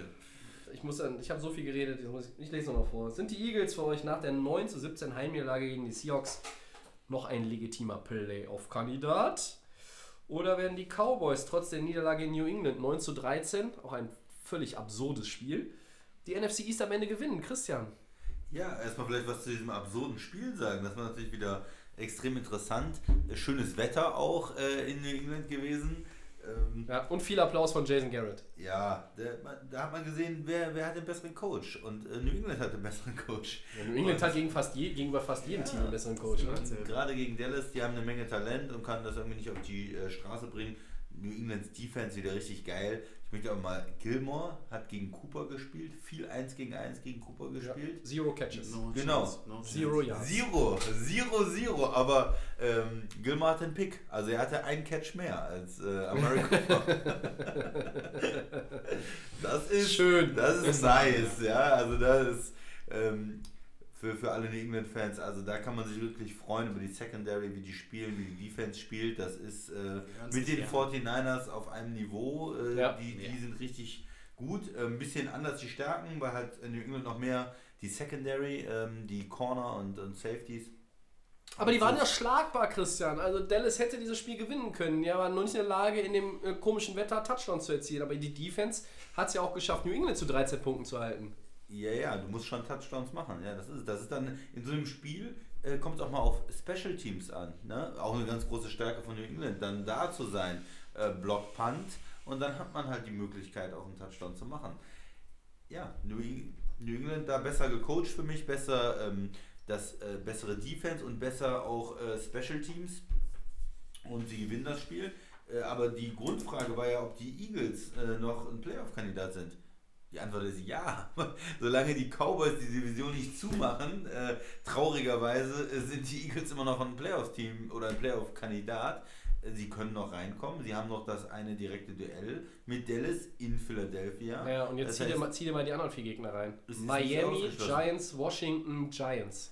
Ja, das sind vier Siege und dann gewinnen sie das Spiel gegen, äh, gegen Dallas und dann bist du drin. Run the table, 10-6, Ja, Divisionssieg. Ja, warum nicht? Klappe zu, Affe Ja. tot. So, und da muss Dallas sich halt fragen, äh, die haben eine Menge Spiele gegen Mannschaften auch verloren, die man nicht verlieren muss. Gegen die Jets zum Beispiel, äh, das berühmte Spiel. Äh, Und jetzt, und, und, und jetzt das zum Vergleich das Restprogramm von den Cowboys. Ja. Buffalo, Chicago, Rams, Philadelphia, Washington. das ist schwerer, ja. Also auch gegen Buffalo ist es unangenehm zu spielen. Die haben eine gute Defense. Da kommen wir ja gleich noch zu. Allen, ja. Also für mich sind die Eagles nicht raus. Nein, die Eagles sind weiter Playoff-Kandidat, auch wenn sie gegen die Seahawks verlieren. 9-17, das war auch so ein ähm, Spiel, was von den Defenses äh, dominiert worden ist. Auch Phillies Defense gut gegen Seattle, gegen Russell Wilson, nur 17 Punkte kassiert. Aber Wenz, äh, der hat im Moment halt auch Probleme mit den Receivern. Der hat irgendwie nicht so Es richtig sind jemanden- viele Verletzte und ich finde, seine Statistiken sind ja mit, mit 17 Touchdowns und 6 Interceptions ganz okay. Aber findet ihr nicht auch, so- dass er irgendwie eine merkwürdige Saison Ja, spielt? ich finde- wenn man, man, es sieht nicht gut aus, wenn man sich das anschaut. Ich finde, das ist einfach ein absolutes Battle hier zwischen, also das ist gar kein Battle, aber es ist so eine, keiner möchte irgendwie den, in der Division die, die, die Nummer 1 sein. Also es ist so, einer verliert, dann verliert die, gleich, dann für die Eagles wieder, dann die Cowboys gewinnen und die Eagles wieder. Es ist ein totales Durcheinander. Laut Papier, wir haben die Gegner vorgelesen, das unterschreiben wir alle, dass die Eagles eigentlich die, die Nummer 1 sein müssten. Äh, Wir haben letztes Jahr genau hier gesessen, da war die auch 5-6 und, dann haben dann die Playoffs. und haben die Ja, Division gewonnen. Genau, dann haben wir auch gesagt, dass Garrett ja auch auf dem heißen Stuhl wieder sitzt. Ähm, Ja, der sitzt ja immer auf dem auf dem heißen Stuhl, Stuhl, das hatten wir letztes Jahr auch. Aber auf dem Papier Eagles, aber wer weiß, die Eagles wollen vielleicht auch gar nicht so, keine Ahnung. Wentz ist auch nicht so, ja, aber Wentz ist auch nicht Ich glaube, die Eagles wollen, die Cowboys nicht. Die Frage ist nur, ob die Eagles können. Oder so. Aber, Aber ich finde, aber ich Max, finde- bei dem Schedule, sind wir uns einig, die Eagles, Eagles. sitzen da oben ganz. Eagles. Sie spielen jetzt auch gegen Miami, also das ist ja ein Klacks, müsste ja kein Problem sein. Aber trotzdem, das äh, ist für, für mich einfach so zwei Teams, die wollen nicht. Ja, dieses Ja, Jahr, also es man hat das Gefühl, die, die, die schenken manchmal Spiele ab, die man eigentlich gewinnen. Man wartet, äh, die ganze NFC ist so stark und Übertrieben stark. Du hast ja Teams, die 9-2, ähm, 10-1 haben wir jetzt. Und du sagst, was ist mit den zwei Teams? Und die sind auf jeden Fall auf der Nummer rum. 1 und gammeln da rum. Ja, der kannst du doch in der ersten Runde in den Playoffs da ganz schnell abfahren. Die, die, die werden ja überrannt. Ja, Und wobei sind, sind Teams, ich würde die trotzdem nicht unterschätzen, ne? weil die haben ja ein gewisses Talent, Dallas auch, Mhm. O-Line, starker Running Back, Quarterback auf MVP-Niveau, Receiver. Ich finde, bei Dallas ist das Problem Coaching. Das ist das das absolut größte Problem. Ich das- finde ja die das- Defense grundsätzlich auch Nein, nicht so aber das, schlecht. Das Thema Aber- mit den Cowboys haben wir schon seit Jahren. Wir wissen, dass da Talent ist und dass die Ja. auch eigentlich Ahnung Ja, von Football haben. ja. Und Ezekiel Elliott ist ähm, eigentlich der Nummer, die Nummer 1, aber Dak Prescott ist auch für mich irgendwo nicht das, was Dallas eigentlich brauchen sollte. Okay. Aber ich- Oh. ist so. Oh. Trotzdem, trotzdem Ist ja besser als Andy Dalton. Finde ich, äh, ja. Ähm, auf jeden Fall. Aber trotzdem irgendwie bei den Cowboys geht es eigentlich nur darum, ja, ist der Coach jetzt noch da oder geht eigentlich nur um das ganze Coaching-Thema. Aber dieses 2020 Team- ist er weg. das, dieses Team hat, glaube ich, so viel Potenzial, aber seit Jahren kriegen die das nicht geschissen, irgendwo sich da vorne zu etablieren. Schön gesagt. Ja, es ist doch einfach so. Ja, und, und hast du recht. Philly, da hat man immer noch diesen Respekt vor. Ne? Die waren im Super Bowl, sind Super Bowl-Sieger. Letztes Jahr sind sie auch irgendwie noch in die Playoffs gekommen. Man Wildcard die spielen sind- richtig gut und man hat das Gefühl, eigentlich könnte man die auch jetzt so nach so einer Niederlage rausschieben, aber weil die Cowboys die Division nicht zumachen und die so einen leichten Schedule haben, dann denkt man auch, okay, ähm, hm, Eagles können immer noch mal kommen. Muss man aufpassen, dass die nicht am Ende noch in die Playoffs kommen und dann gefährlicher Gegner sind. Die, ähm, Also Eagles, die Eagles sind für mich äh, am Ende der Divisionssieger. Ja. So wie letztes Jahr. Ja. Die fangen die Cowboys noch ab. Und dann, äh, Dallas ist auf demselben Niveau wie die Rams vom Record, ne? 6-5. Ja. Und das heißt, wenn Schlecht. du Zweiter wirst, bist du weg. Bist, bist weg, ja klar. Ja? Das klappt. Äh, das, da also, äh, sind wir uns, glaube ich, einig. der Also Zweite da, aus der East kommt nicht so, äh, ne, das, Playoffs. ne? weil, weil Minnesota und Seattle zwei bzw. drei Spiele weg sind ak aktuell. Und äh, wenn sich da noch was verschiebt und die Niners zum Beispiel runterfallen, ist ja die Lücke dadurch für Noch Dallas dann noch größer. Ne? Also das ist ja äh, die Krux an der ganzen Geschichte. Ähm, ich möchte noch ein Wort zu New England sagen. Das sollte nicht unerwähnt bleiben. 17. Saison äh, in Folge mit mindestens 10 Wins in der Regular Season, NFL-Rekord. Den, den Stat habe ich heute auch gesehen. Da wollte ich euch eigentlich fragen, äh, wie, viel, wie viele Jahre glaubt ihr, haben die 10 Siege in Folge geholt? Und ich denke, man wäre nicht drauf gekommen, oder? 17 Nee, ich habe es schon, am, hab es schon im äh, Vorfeld Ja. des Wochenendes, hatte ich es schon auf der Platte, dass es passieren wird oder kann. Und ich habe das Spiel geguckt und ähm, ich fand es halt aus Sicht von Dallas einfach schade, weil es wäre wirklich was drin gewesen. Ne? Also die, die Defense hat so gut gespielt in dem Kackwetter, dass sie, dass sie sowohl den Lauf als auch den Pass von den Patriots äh, gut unter Kontrolle hatten. Sie, es ging dann hin und her, viele Punts. Dieser geblockte Punt, der dann quasi, glaube ich, das war auch der, der zum Touchdown von, von Ja, den ja, ja. Patriots geführt hat, da war dann letztlich die Entscheidung, das konnte Dallas nicht mehr aufholen. Äh, Also, oder sie haben es nicht mehr aufgeholt, sie hätten es aufholen können. Ja. Und das ist ein Spiel, da musst du einfach beißen als Dallas und sagen, ach guck mal, hier legen wir jetzt zwei Spiele Separation zu den Eagles und dann sagen wir, ihr habt den leichteren, das leichte Restprogramm, aber dann kommt doch erstmal. Zeigt uns doch erstmal, was ihr hier alles gewinnt und wir sammeln die anderen Siege ein. Erstmal bis zum direkten Duell ist der direkte Vergleich auch unser. Und man hätte auch damit nochmal auch ein Signal senden können als Dallas Cowboys an alle anderen Mannschaften. Die Patriots sind zu packen, auch im Kackwetter. Ja? Aber New England hat es dann doch auch wieder irgendwie. Wobei ich fand nicht, dass New England das Spiel gewonnen hat, ich fand, dass Dallas das Spiel verloren hat. Bei New England noch eine, eine Sache dazu, die haben natürlich auch ein Problem auf Kicker. Ne? Also da war diese, Ja, es ist nicht Goskowski. Man, man, Es ist nicht man Goskowski. verbindet diese riesen ähm, ähm, Konstanz auch mit New England, Military und dann Goskowski und dann, die haben immer einen super Kicker, der trifft auch von 50 Yards und jetzt ist halt die Sache so, Ja. alles über 40 äh, Aber in, ist, den, glaub ich, in den ne? Conditions war es auch, War es war's auch schwer, schwer, ja. in, den- in den Wind rein und Maher hatte das auch auf derselben Seite, 46 von Dallas hat er den Ja. Pfosten geschossen. Und das ist auch wieder so ein Ding, wo ich sage, wie, wie vorhin schon am Anfang vom Podcast, da merkst du sofort, in welche Richtung das Spiel läuft. Ja. Und da habe ich gedacht, New England gewinnt das Ding mit 17, 21 Punkten Unterschied, weil Dallas einfach, einfach auch dann hadert. Das ist ein Team, das schnell hadert. Ja? Und wenn ich diesen Coach bei den Cowboys in 2020 immer noch sehe, Der sitzt da noch 2020. Klar. Nein. Er hat irgendein Ja, Verhältnis klar. mit ihm. Nein, ich sage euch, egal, die Leichen im Keller von Jerry Jones, das spielt keine Rolle mehr. Jerry Jones wird ihn rausschmeißen. Der Tenor ist in den USA und gerade in, gerade in Texas, er muss eigentlich ins NFC Title Game. Um seinen Job zu behalten. Ja, um weiterhin, weiterhin seinen Stuhl furzen zu dürfen. Und das wird er nicht, da werden sie nicht hinkommen. Warum nicht? Weil sie gar nicht in die Playoffs kommen, liebe Freunde der Sonne, ja? ja? Und um den großen Thomas Doll zu zitieren, die Eagles, die lachen sich am Ende den Arsch ab, weil Dallas so doof ist. Ja? Ja, bei dem Restprogramm, also ich kann es mir vorstellen. Und du hast halt das Heimspiel auch noch gegen Dallas. Also, Ja. Ja, also, aber gut, man hat auch vor dem äh, Hinspiel in Dallas gesagt, da hat äh, Doug Peterson gesagt, wir gewinnen. Ja, wir gewinnen auf jeden Fall, Das. ja. Und dann haben sie äh, gefährlich, ja. ihren Arsch aufgerissen gekriegt. Also das ja. war. Okay. Auch nicht so schön. Max, hast du noch was zu den Cowboys und den Patriots und den Eagles oder? Nee, Nee? alles gesagt. Okay. Warum findest du eigentlich Dak Prescott so schlecht? Der ist, der ist richtig gut dieses Jahr. Ich weiß nicht. Ich glaube, das ich Mach dir mal ein Kreuzchen ich hier, Episode 102, Christian lobt einen Dallas Ich Quarterback. meine nur so, vielleicht passt er nicht in dieses ganze. richtig gut. Ich fand, vielleicht passt er, ist das nicht der richtige Quarterback für die Cowboys, weil wenn du so, ja, wenn du so leicht so rumguckst mit 6-5, Dieses Jahr Top Du 5 machst es- Quarterback, sag ich jetzt mal. Ja, äh, bin ich er bei ist, auch, er dir. ist auch mit den Yards extrem gut dieses Jahr, aber trotzdem irgendwie reicht es ja nicht. Dallas ist da vorne nicht und dominiert mit diesem Bottom Quarterback. 5 Head Coach. Ja, das stimmt. Vielleicht sogar Bottom 3, oder? Du hast Okay, Cooper. wir machen ein kurzes Experiment. Findet ihr drei Head Coaches, die aktuell schlechter Die arbeiten? schneller entlassen werden. Nein, nein, die, die schlechter arbeiten. Also Jay Gruden zählt nicht, der ist ja in Washington schon, schon raus. Ich finde einen bei den New York Giants, Pat Shermer, der ist noch gruseliger als Jason Garrett. Ja, Matt Patricia bei den Lions. Finde ich gar nicht so schlecht. Der hatte Ja. einen guten Anfang gehabt in der Saison. Das ist auch 3-7-1, ne? Ah, Stafford spielt nicht, du hast Carrion Ja. Johnson verloren, das ist schon, das darf man nicht Du bist aber eigentlich ein Defensive Was denn äh, bei- Coordinator bei und deine Defense spielt total schlecht. Was ist denn bei Denver? Dan Quinn, Atlanta.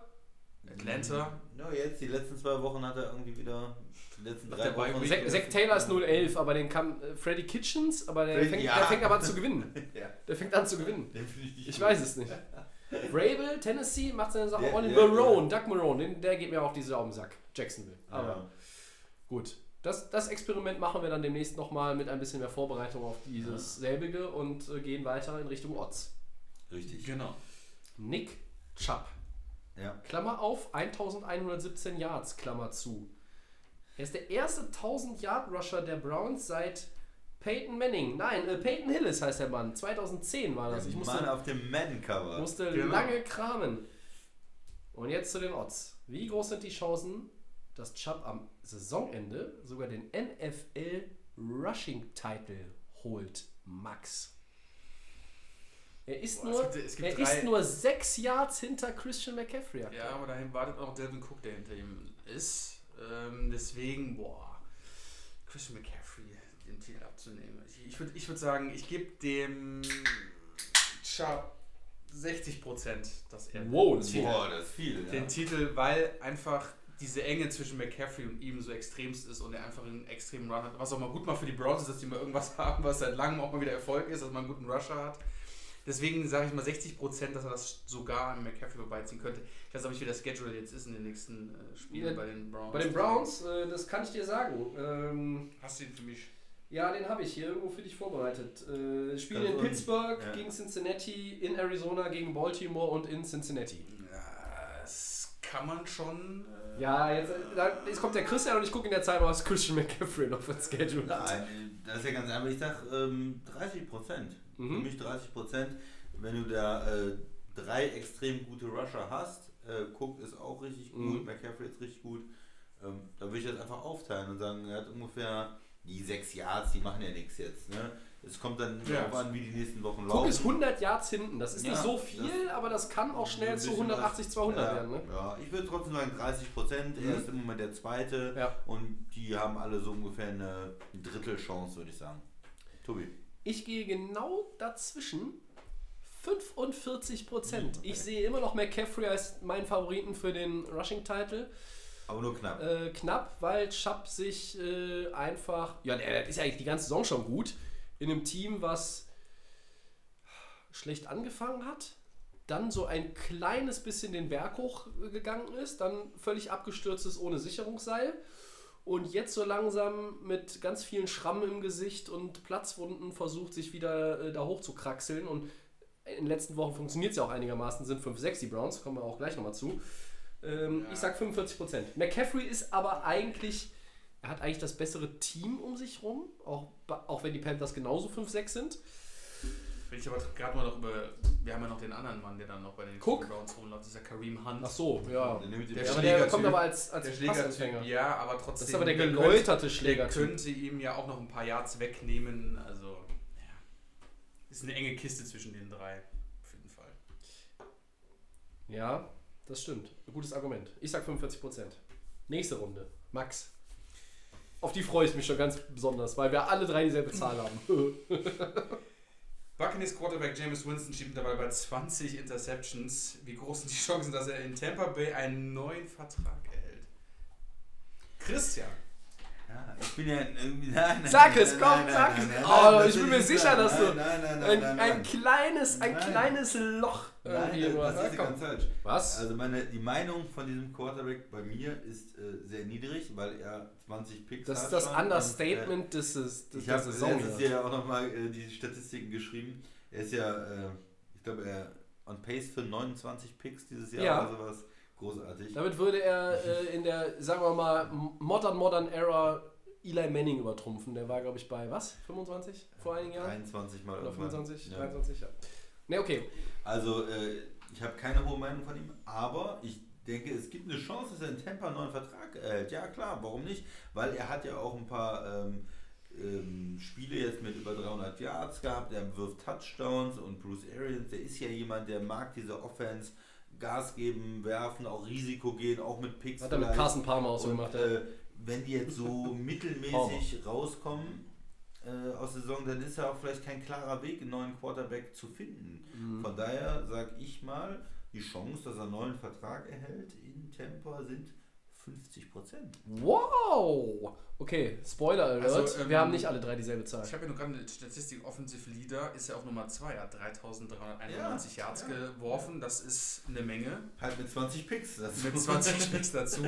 Trotzdem gehe ich bei 30 Prozent, dass er in Tampa Bay einen neuen Vertrag bekommt. Ich denke, dass da im Background schon mal Augen und offen Ohren gehalten, äh, offen, Augen und Ohren offen gehalten werden, so wollte ich sagen, ähm, um sich da, um mal nachzuschauen, vielleicht mal auch in Zukunft. Ja, eigentlich muss Ja, es ja entscheiden, der, Vertrag läuft ja jetzt aus, ne? Also Ja. es muss ja jetzt irgendwie was passieren. Ich weiß gar nicht, wer Free 50 Agent, wie da die Quarterbacks äh, nächstes Jahr sind, aber Eli wird frei, glaube ich. ich sag mal 30 Prozent. Mariota. 30, Mariota ist eine Option, aber ich sag mal 30 Prozent. Wenn die Buccaneers Mariota für Winston holen, eine ne? Draftklasse. dann fahre ich persönlich nach Florida und hau dem Arians auf die Nuss. Also 30 Prozent bei mir, dass er noch einen Vertrag bekommt. Ja. Ja, du Ist noch weniger? Äh, wollte ich eigentlich, aber ihr habt mich jetzt total überzeugt, dass das ja. Ich habe die. Arians-Komponente. Ich hatte damit gerechnet, dass du ja einfach mal mit einer ganz harten Geschichte um die Ecke kommst und sagst null. Ähm, aber du bist, bei den, du bist bei den Odds immer sehr, sehr bedacht, ist mir Ja. aufgefallen in 102 Episoden. Ähm, ja, was sag ich denn? Ja, ich sag mal äh, 23 Prozent. Ähm, ich finde es irgendwie. 23. Ja, irgendwie. Ja, Hau mal raus. ja, immer hier diese 5er und 0er Schritte. Das ist ja irgendwie. Hier, ne? Also. Ich habe jetzt versäumt, Cynthia Freeland anzurufen, weil die hätte uns jetzt sicherlich nochmal irgendwie so ein Statistikmodell da ausrechnen können, wie das eigentlich so. Nein, 23 Prozent. Ich glaube, die Buccaneers werden das sich dreimal überlegen müssen. Arians steht da drauf, das habe ich ein bisschen unterschätzt, auch eben so am Anfang, dass dieses risikobehaftete Spiel, das ist ja auch ein bisschen seins. Das ist, es ist ja auch nicht immer Winston, da steckt ja auch ein bisschen eher dahinter. Ja. Äh, Arians mag das auch, wenn seine Quarterbacks es, es teilweise forcieren, nimmt, sie dann auch in Schutz. Das haben wir eben, ich habe es eben so ein bisschen im Hintergrund angesprochen, äh, Arizona, Carson Palmer, da war das auch so. Trotzdem bietet sich für Tampa Bay aber ein durchaus brauchbarer Jahrgang. Du kannst vielleicht auch nochmal hochtraden, wenn du das wirklich forcieren willst. Deshalb, du musst, es, du musst wirklich drüber nachdenken, weil einfach die Turnover, das kostet Tampa Bay zu viele Spiele in den letzten Jahren. Äh, 110 Touchdowns, das ist ja ganz nett. Aber er hat 78 Picks geworfen in fünf Jahren. Ja. Ich kann dir dazu auch sagen, sie werden äh, die Chance, dass sie ein Playoff-Spiel gewinnen mit ihm, ist null. Ja, das ist meine Meinung. Sie werden mit ihm kein Playoff-Spiel gewinnen. Mit, ich glaube Ich nicht, dass erstmal mit mit, ihm in die Playoffs kommen. mit einem Quarterback, der so agiert, in die Playoff kommst oder auch ein Playoff-Spiel gewinnst, aber dass sie ihn weiter verpflichten, könnte vielleicht sein. Okay, Nummer 3. Die Bengals verlieren äh, gegen die Steelers. Steelers heißt es eigentlich. Ja. Ja, ja, die kenne ich ja. 10-16 und stehen nun bei äh, 0-11. Wie wahrscheinlich ist es, dass denn Cincinnati den Nummer 1 Pick bekommt? Max. Ich sag mal 80 Prozent, ne? Also Ja. die Bengals sollten jetzt, glaube ich, äh, nicht mehr groß Spiele gewinnen, weil sie können sich hier den Nummer 1 Pick holen. Ähm, sie haben noch Cleveland, äh, gegen, die, gegen die Jets, gegen Cleveland, gegen New England, Miami und Cleveland. Ich hatte ja zu unserem Bengals-Fan, der bei uns auch ähm, Kann, man noch, kann man noch 4-12 geben. äh, kann man ja noch ein paar Spiele gewinnen. Aber die Bengals müssen jetzt einfach drüber nachdenken, okay, wir haben jetzt, also du willst glaube ich nicht 0-16. Also das glaube ich, wäre schon Nee, aber wenn du, wenn dramatisch. du eins gewinnst, hast du ihn sicher. Genau, Wenn also du nur deswegen- noch eins deswegen, gewinnst, hast du ihn deswegen sicher. sage ich, vielleicht, vielleicht solltest du zur Ehre noch eins gewinnen, aber den Bengals ist auch in 0-16-Saison zuzutrauen. Äh, Ich sage trotzdem 80%, dass sie den Seed, äh, den Nummer 1 Pick auf jeden Fall sich schnappen werden. Ja, also Weil es sind, es, sind, es sind noch Spiele dabei gegen Teams, da kann man noch mal so einen Ehrensieg sich noch Ja, mal erringen. Weil 0-16 willst du nicht werden, äh, willst du nicht äh, die Saison beenden bei den Bengals. Und die 1, sind wir ehrlich, werden sie wahrscheinlich dann trotzdem irgendwie holen. Tobi. Also aufgrund der, der Gegner sehe ich sogar, bei, bei Cleveland weiß ich nicht so, was ich von denen halten soll. Das spielt zweimal gegen die. Ich habe so ein bisschen aus Cincinnati-Sicht Angst vor dem Szenario, dass sie vielleicht die Jets oder Cleveland schlagen, in Woche 16 gegen Miami spielen und Miami dann so schlecht spielt, dass, dass Cincinnati das Spiel gewinnt. So wie wir da vorne Und dann hat Miami auch nur zwei Siege und Cincinnati hat dann auch plötzlich zwei. Und ich glaube, dann wäre Ich glaube, ich glaube, die Bengals immer noch voran. dann wären die Bengals aufgrund des direkten Vergleichs zu Miami. Ja. Ja, da, vor diesem Szenario habe ich ein bisschen Sorge, aber eigentlich Cincinnati müsste zwei Spiele gewinnen. Und deshalb sage ich 98% Wahrscheinlichkeit, dass sie Nummer 1 Pick holen. Wird, die werden nur noch eins gewinnen. In der Region bin ich eigentlich auch unterwegs. Also ich würde über die 80 geben. Ich hätte jetzt an 95 gedacht. Ich dachte, damit liege ich höher als äh, der Tobi, aber okay. Ich bleibe bei 95 Prozent, also auch weit oben dabei. Ich denke, die kriegen Nummer 1 äh, Pick und gewinnen. Auch denke ich, ein Spiel werden sie irgendwie gewinnen. Haben auch ein relativ leichtes Programm dann noch mit den Jets, mit Miami, mit zweimal Cleveland. Aber mehr, mehr als eins ist, glaube ich, auch nicht drin. At Miami. Ja, vielleicht, vielleicht holt Miami dann damit den Nummer 2 Pick am Ende ins, ins Boot. Ich habe ja am Sonntag dem Christian geschrieben und die These aufgeworfen, dass die Giants alles dafür tun, noch den Nummer 1 Pick zu bekommen. Bis mir dann aufgefallen ist, dass Cincinnati nur noch überschaubares äh, Gegnerpotenzial hat. Naja, gut. Woche 13 und äh, an dieser Stelle jetzt schon mal ein herzliches Happy Thanksgiving von mir. Ähm, ich freue mich jetzt schon äh, nicht nur aufs Essen und Bier am Donnerstag hier bei mir in der Hütte, sondern auch auf den Thanksgiving Triple Header. Die Lions gegen die Bears, die Cowboys gegen die Bills und die Falcons gegen die Saints. Jetzt könnten wir natürlich wieder sagen, ah, so viele geile Spiele sind da ja auch nicht bei. Egal, ist Football. So, was sind die interessantesten Storylines am Feiertags-Dreierpack für euch, Max? Eigentlich das Spiel Cowboys gegen die Bills. Ne? Also das ist für mich das ähm, entscheidende Spiel von den dreien, die wir sehen werden. Die Cowboys kämpfen um ihren Platz 1 Seed und die Bills müssen eigentlich quasi so ihren Seed auch safe machen. Ne? Also mit 8-3, du kannst dann mit 9-3 äh, 9-3 kannst du dann irgendwie äh, alles sichern, dass du hinter den Patriots bleibst. Du kannst sogar die Patriots noch angreifen. Ich wollte gerade sagen, hast du die du Division kannst gewinnen? sogar noch die Division gewinnen. Spielst du einmal, glaube ich, gegen Ähm, trotzdem ist das von den dreien das entscheidendste Spiel. Für beide Teams geht es um alles. Lions, Bears. Ja, die Bears sind extremst enttäuschend. Falcons, Saints. Ist vielleicht ähm, auch in, könnte interessant sein, aber da geht es auch um nichts. Nur die Saints könnten da einfach so ein bisschen die Sicherheit haben in ihrer Division. Aber ich glaube, ich stimme dir mit zu. Cowboys Bills ist das entscheidende Spiel. Das ist das spannendste Spiel oder das äh, erstmal auf dem Papier interessanteste. Ich finde Lions Bears äh, gut. Da muss man natürlich so ein bisschen reingucken. Mit den Playoffs wird es nicht mehr viel zu tun haben dieses Jahr. Aber was ist zum Beispiel, wenn die Lions verlieren, sprechen wir dann über einen neuen Coach nächstes Jahr bei den Lions? Weil äh, wenn du 3-8-1 bist und jetzt in den letzten paar Spielen dann Mhm. auch noch was abgibst, äh, wenn du nur drei oder vier Siege holst ähm, im ganzen Jahr, ähm, muss dann äh, Matt Patricia nach zwei Jahren vielleicht schon wieder gehen als äh, Lions-Coach. Äh, von daher spannend. Oder äh, auch bei den Bears, äh, wie sieht das da aus? Eine enttäuschende Saison. Die sind bis jetzt 5-6. Und wenn wir wieder ein äh, Spiel sehen, wo ja, die Offense überhaupt nicht ähm, zustande kommt, wenn vielleicht ein paar Picks auch dabei sind, kommt dann wieder das Gerede, dass dann auch bei den Bears ein Umbruch passieren muss in irgendeiner Form. Wenn die äh, 5-7 sind und mit den Playoffs nichts zu tun haben, wird da auch äh, nach dem Head Coach, nach dem Manager, nach dem Quarterback gerufen. Ich weiß es nicht nach wem genau, aber äh, Vielleicht auch nach allen. nach Ja. allen dreien. Äh, von daher finde ich das Spiel eigentlich interessant, so ein bisschen äh, für die Zukunft auch von den beiden Franchises. Cowboys Bills klar wegen, wegen Playoffs, äh, für irgendwie für die Cowboys immer noch wichtiger als für die Bills gefühlt, weil äh, mit Ja. Buffalo. Auch wenn du, wenn du gegen die Cowboys verlierst, bist du 8-4 in der AFC, Ja, hat man irgendwie seit Wochen schon das Gefühl, dass die Bills da diesen, diesen Wildcard-Spot auch kriegen hinter den Patriots. Ähm, und Falcons Saints, da ist halt die Frage, äh, die Saints sind in den letzten Wochen nicht so richtig im Tritt. Sind auf der einen Seite ist die Offense manchmal schwach. Jetzt gegen die Panthers war auf einmal die Defense, die da Carolina wieder zurück ins Spiel gelassen hat für mich. Und äh, die hätten ja fast mit dem Field Goal von, von Carolina, wenn die es getroffen hätten, hätten sie eigentlich im Prinzip das Spiel auch verlieren können.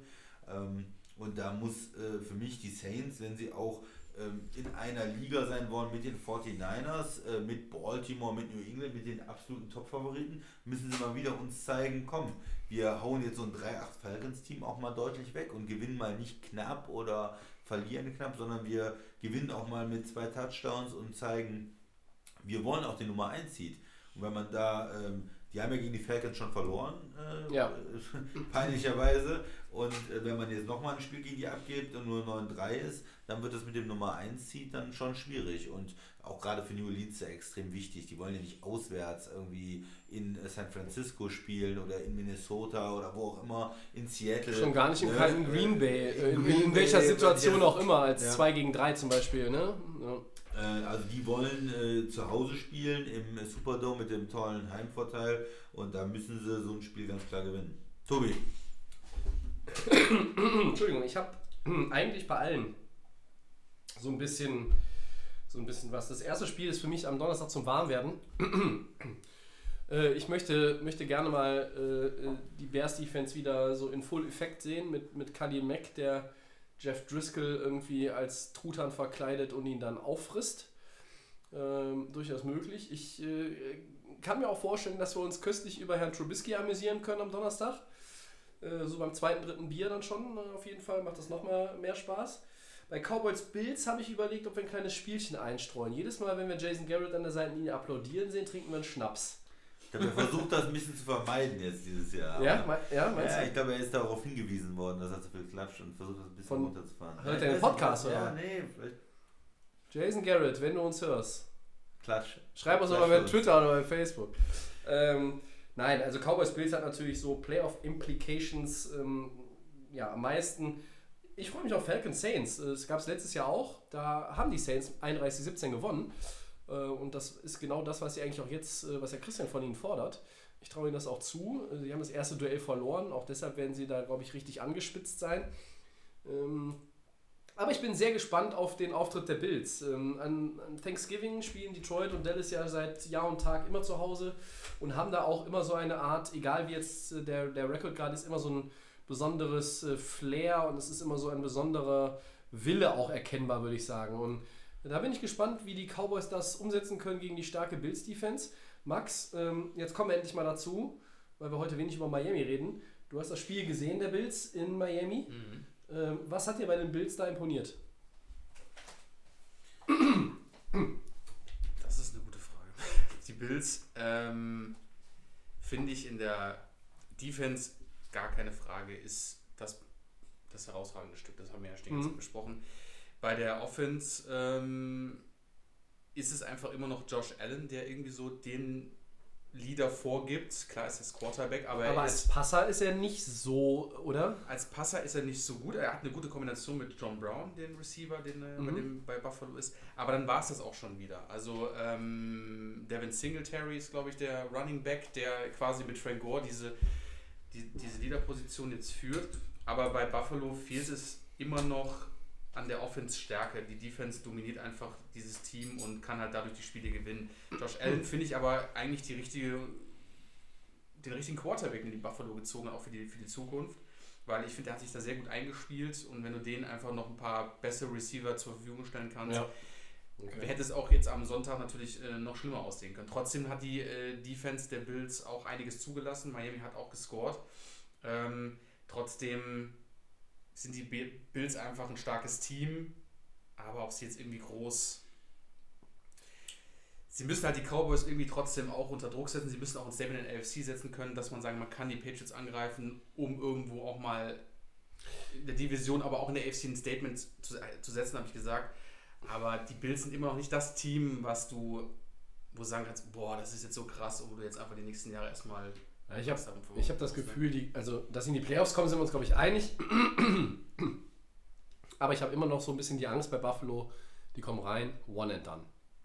Das, Ja. hab, das, hat- das hast du auch live gesehen. Also da, da fehlt einfach, ähm, da ist zu wenig da. Du bist einfach nur diese, diese Defense konzentriert, die aber trotzdem auch Schwachstellen hatte. Man darf das nicht immer vergessen, die lassen auch Punkte zu. Es Ja. ist keine dominant Defense, wo du sagst, boah, okay, die können jetzt wirklich die ähm, gegnerischen Teams auf äh, Low-Scoring-Game halten.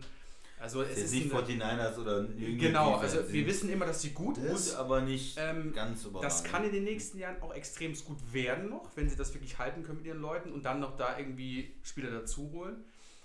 Äh, aber es ist einfach, man muss einfach auch da sagen, äh, als äh, Divisionsrivale, die Bills spielen guten Football. Klar, die FC ist nicht so stark, aber ja, also die Bills äh, sind trotzdem für mich auch das Team, was in der Wildcard einfach zack ist es wieder rausgelöscht. Das ist einfach so. Ja, Josh Allen, der hat sich ein bisschen verbessert auch. auch was Auf jeden Fall, also Ähm, finde ich deutlich besser als ist ja, man sagt das ja immer so, wenn ein Quarterback nicht die Präzision hat im College, dann kriegt er die auch nicht mehr. Und ich bin ja bei ihm auch skeptisch gewesen. Er kann ja extrem weit werfen. Er hat ja diesen mega Arm, wo Mhm. er auch tief werfen kann. Aber ihm fehlt ja auch im ersten Jahr die Präzision. Aber er hat schon versucht, auch wirklich dran zu arbeiten und ein gutes Coaching haben die ja bei Buffalo. Das fällt mir mal ein. Ich finde immer, die spielen über ihren Verhältnissen und entwickeln auch Spieler weiter und Josh Allen, er spielt dieses Jahr besser. Ich finde ihn noch nicht richtig gut. Ich war ja auch beim Draft skeptisch. Fand er war irgendwie ein Reach, aber er spielt gut und mit dem Laufen reicht das dann, um irgendwie eine vernünftige Offense hinzubekommen. Die Stärke von Buffalo liegt sicherlich in der Defense. Ich würde aber bei dem Spiel auch mit, mit den Cowboys gehen eigentlich. Ja. Also zu Hause. Äh, glaubt ihr, dass Buffalo in... Das ist für die eigentlich ein ne? Must-Win, oder? Für Dallas ist es ein Must-Win. Ich könnte aber trotzdem auch vorstellen, dass die, dass die Bills die Cowboys richtig unter Druck setzen können. Ja, ich Dass glaube, du wieder so du kannst, also ich würde, ich tippe auch auf die Cowboys, aber bei den Bills Defense guten Tag und dann kommt wieder irgendwie Dallas nicht so in Schwung.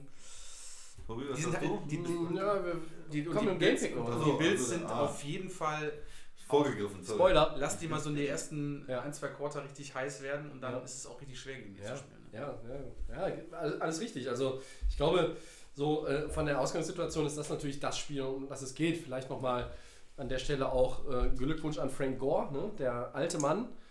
Der alte Mann und äh, das Schweinsleder. Er hat Barry Sanders überholt, steht jetzt auf äh, Rang 3 der Bestenliste der All-Time Rusher. 15.289 Yards, 20 mehr als der großartige Barry Sanders.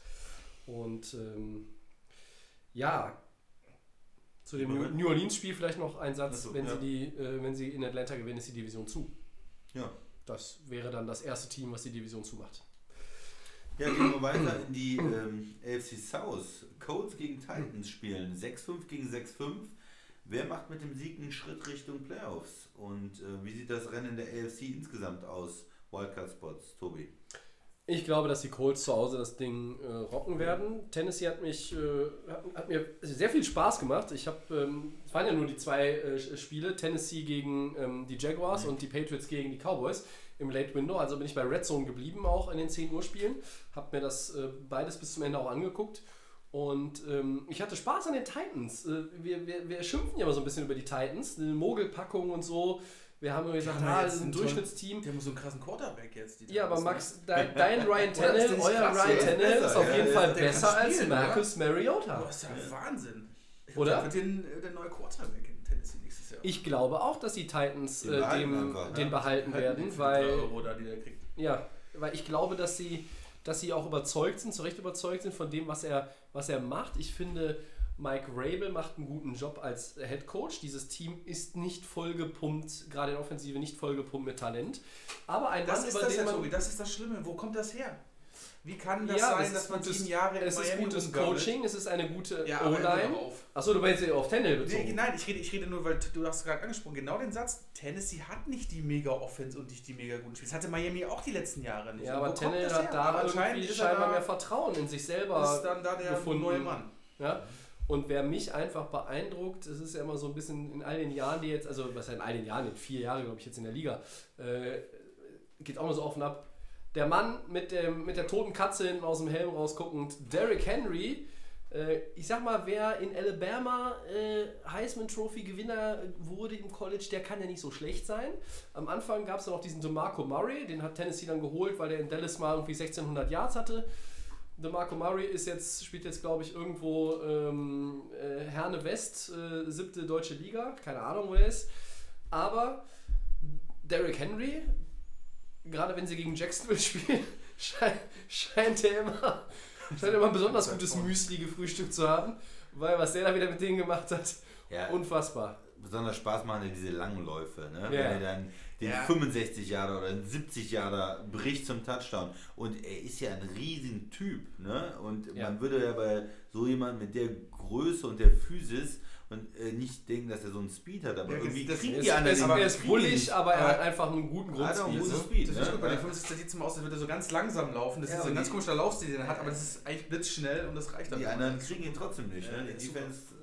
Ich ja habe ich Läufe hab vor ein paar. Wochen irgendwo eingeschaltet beim Tennessee-Spiel und habe irgendwie einen Lauf von Henry gesehen und habe gesagt, ist das die Zeitlupe? Ja, der ist einfach, dieser Laufstil ist so aber geil nee, das, von dem. das, das war live. Vollspeed, Das war ne? live, aber die anderen haben ihn nicht gekriegt, weil es einfach, er ist viel schneller als, als es aussieht. Ich weiß nicht, wie es ist, ich habe ihn noch nie live gesehen, wie es ist, wenn man ihn im Stadion sieht.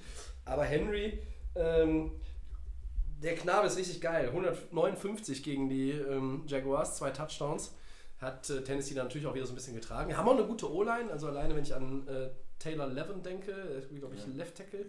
Äh, Ja. äh, guter Mann. Ja. Conklin ist Conklin ja noch da, ja in der Line. Also die sind ja. nicht so schlecht. Also das sind zwei Leute, die würde ich mir für die Rams wünschen in der O-Line. Werden wir nicht kriegen. Ähm, aber ich glaube, dass die Colts zu Hause das Ding schon irgendwie, irgendwie gewinnen. Die Colts werden am Ende der Saison vielleicht nicht in die Playoffs kommen. Vielleicht kommen sie auch rein. Ich bin mir bei ihnen nicht so ganz schlüssig. Aber man muss einfach sagen, Brissett kurzfristig den Starterposten übernommen nach dem Rücktritt von Luck, macht eine ordentliche Spielzeit. Jetzt haben sie T.Y. Hilton seit einigen Wochen nicht. Vielleicht kommt er jetzt, also er hat jetzt gespielt, aber war auch kein, kein Faktor in dem Spiel gegen Houston.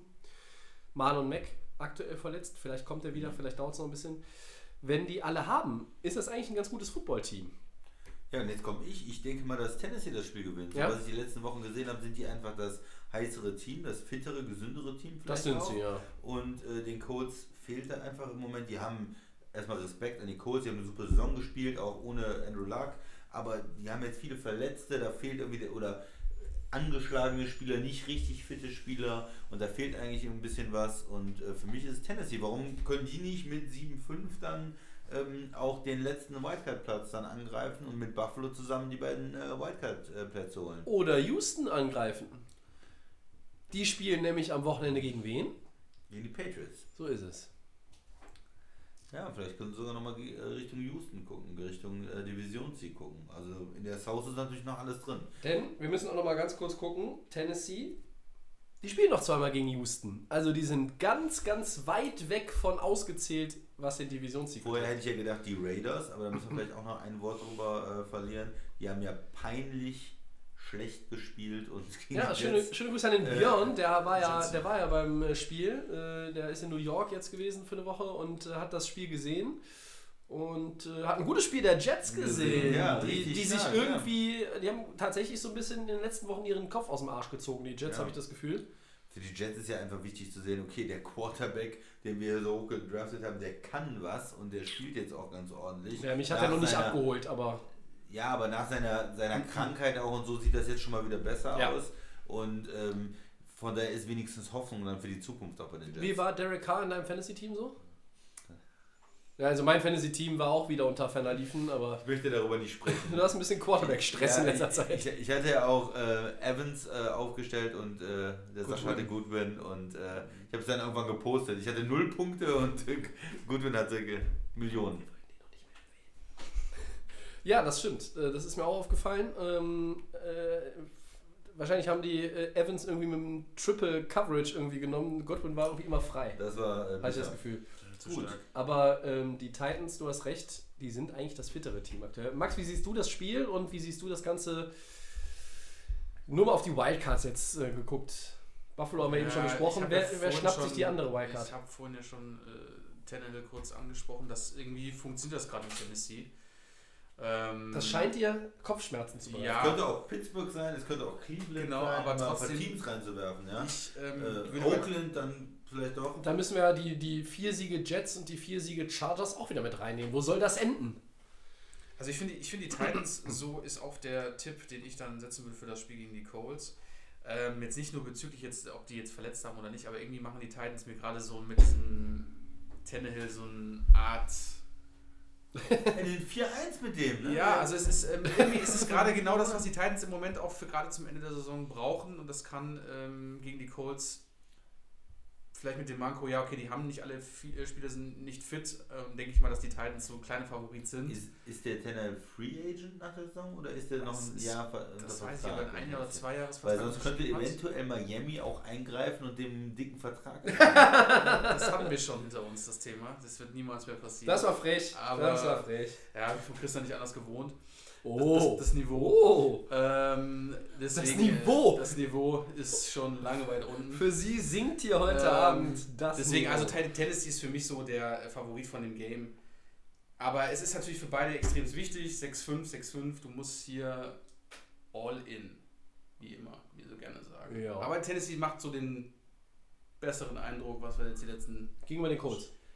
Oder ja, also allgemein, äh, nein, aber jetzt so für das, für das kommende Spiel Ja. mit, mit Tannehill und mit Henry und äh, es läuft gerade bei Tennessee. Und wir haben ja immer gesagt, es ist gerne das Team, was überrascht in, Mhm. in der Saison, Mogelpackung etc. Ich gehe mit den Titans. Also wir können das ja nachher nochmal. Ähm, Nee, haben wir ja gar Ich, nicht. habe, ich sag, die Colts spielen zu Hause, ähm, aber die Titans sind irgendwie auch äh, sicherlich, für mich sind auch, selbst, ja, ich weiß nicht, selbst der Verlierer wäre natürlich jetzt noch nicht irgendwie raus. Ich glaube, dass tatsächlich die zweite Wildcard am Ende an ein Team geht, das 8-8 ist. Ich weiß, das ist irgendwie ekelhaft und Aber- gegenüber der, gegenüber der NFC, sagen wir mal, selbst, vielleicht, vielleicht gewinnen die Rams tatsächlich am Ende 10 Spiele und kommen nicht rein und dann ist es richtig bitter, weil du zwei mehr hast als der, der letzte Wildcard-Spot in der AFC. Aber ähm, mit 8-8 könnte ich mir noch die Chargers vorstellen. Dazu müssten die aber vielleicht auch Kansas City schlagen. Die müssten aber mindestens Minnesota schlagen. Die Titans halte ich auch für durchaus möglich insgesamt. Ähm, also dieser, dieser zweite Wildcard-Spot, der wird, das wird schwierig und das wird eng und das wird, glaube ich, das wird mich dem, Spannend, im ne? Dezember sehr amüsieren, weil da wird es hin und her gehen. Äh, wenn wir jetzt mal Buffalo sagen, die, die werden Fünfter, dann äh, in, im Seeding, dann geht der Nummer 6 Spot an die Steelers oder die Browns oder die Colts oder die Titans oder die Raiders oder vielleicht sogar die Chargers. Also ich sehe tatsächlich sechs Teams, die sich da noch Ja. zumindest aktuell irgendwo ähm, platzieren können. Das kann nächste Woche äh, eine ganz andere Ausgangsposition sein und sich verschieben. In zwei Wochen kann es theoretisch sogar sein, dass die Hälfte davon schon sich verabschiedet hat. Aber ich finde es ganz spannend. Und äh, jetzt bei dem Spiel seid ihr so ein bisschen eher auf Seiten Titans. Ich glaube, dass die Colts das irgendwie wuppen. Max, einen haben wir noch. Ja, Steelers gegen Browns. Ähm, wird es nach den unschönen Szenen der Woche 11 erneut böses Blut geben. Zudem ist die Partie mit dem Blick auf die Wildcard-Plätze auch nicht so unwichtig. Tobi, hau doch mal raus. Ja, die Steelers oder Browns? Über die Playoff-Plätze und die Wildcard haben wir jetzt, glaube ich, relativ viel gesprochen. Wir haben auch schon mal gesagt, ich glaube, das war ich sogar vorhin, dass die Browns jetzt drei in Folge gewonnen Ja. haben. Könnten nach dem Spiel 6-6 sein. Richtig, also, und dann sind sie mit ihrem Schedule auch mittendrin, stand nur dabei. Ähm, bei Pittsburgh, ähm, aus denen werde ich nicht so richtig schlau. Ne? Die sind ja ganz schlecht gestartet, haben sich dann irgendwie hochgearbeitet. Dann haben sie äh, jetzt gegen Cincinnati sich richtig einen abgewürgt und, und haben das Spiel Quarterback gewechselt. haben das Wahnsinn. gewonnen. Ja, ich, bin, ich, ich stelle aber eine These auf. Also in dem Spiel wollte Tomlin einen Impuls setzen, sagen wir mal so. Bringt Devlin Hodges, der hat ein fettes Play auf James Washington. Ja. Das dreht im Grunde genommen den Charakter dieses Spiels um und es genügt den Steelers am Ende, um das Spiel zu gewinnen. Gegen die Bengals, die aktuell ja auch, wie gesagt, nicht den Eindruck machen, als hätten sie großes Interesse daran, noch viel zu gewinnen. Obwohl ich kurz drüber nachgedacht habe, als würden die Ja. die letzte Woche, als würden das Ding irgendwie doch noch auf einmal gewinnen. Ne? Die- Beuter mit dem Touchdown am Anfang, ich denke so, hm, okay, ja. die, Die, die machen das jetzt auf Ja. einmal. Ne? Also, Die wollen auch noch eins gewinnen, Die- weil, ich das haben, wir das haben wir eben gar nicht gesagt, die bringen ja jetzt Andy Dalton zurück. euer Mann. Ja, also hier der Support, ne? Findlay oder wie hieß der Das andere, heißt, den haben äh, sie sich jetzt angeguckt. Ein Sieg ist doch drin. Ja, Genug gesehen? Fall. Mit. Mit, Andy Dalton und, und wenn erstmal AJ Green zurückkommt. Aber wir schweifen ab. Wir sind AJ bei Green, den stimmt. Browns und den Steelers und bei den Steelers muss ich ganz ehrlich sagen, mich hat dieses äh, Benching erstmal ein bisschen überrascht in dem, in dem Spiel. Hodges hat es dann ganz ordentlich gemacht, war jetzt aber auch jetzt war kein Rock'n'Roll. Jetzt hat Tomlin gesagt, Hodges ist auch der Starter, Rudolph geht auf die Bank. Und meine These ist, das hat gar nicht unbedingt was Sportliches, sondern das ist der, die von Pittsburghs Coaching-Staff entschiedenen Nachwirkungen zu dem Cleveland-Spiel aus Woche 11. Du nimmst den Ah. raus aus dem Spiel. Weil du dann eigentlich, du setzt, se- sendest auch ein Signal an dein eigenes Team, an den Gegner und an die Liga. Kann man jetzt interpretieren, wie man will. Das ist nur eine Interpretation. Und sagst, wir nehmen hier den Dampf raus, weil Tomlin sagt, ob Hodges oder Rudolph, ich bin von beiden überzeugt. Das kann man nach außen extra so sagen. Man kann aber auch wirklich von beiden überzeugt sein, in dem Fall. Oder von beiden gleich wenig. Oder überzeugt. gleich wenig, danke Christian.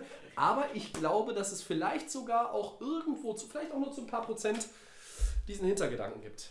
Da- das hatte ich gar nicht im Kopf, dass er ihn extra aus dem Spiel rausnimmt, um da kein böses Blut und Hits. Er und, will ja eigentlich äh, seinen besseren Quarterback spielen, äh, Christian, weil er will ja noch die Playoffs. Also wenn Ja. Tomlin will in die Playoffs.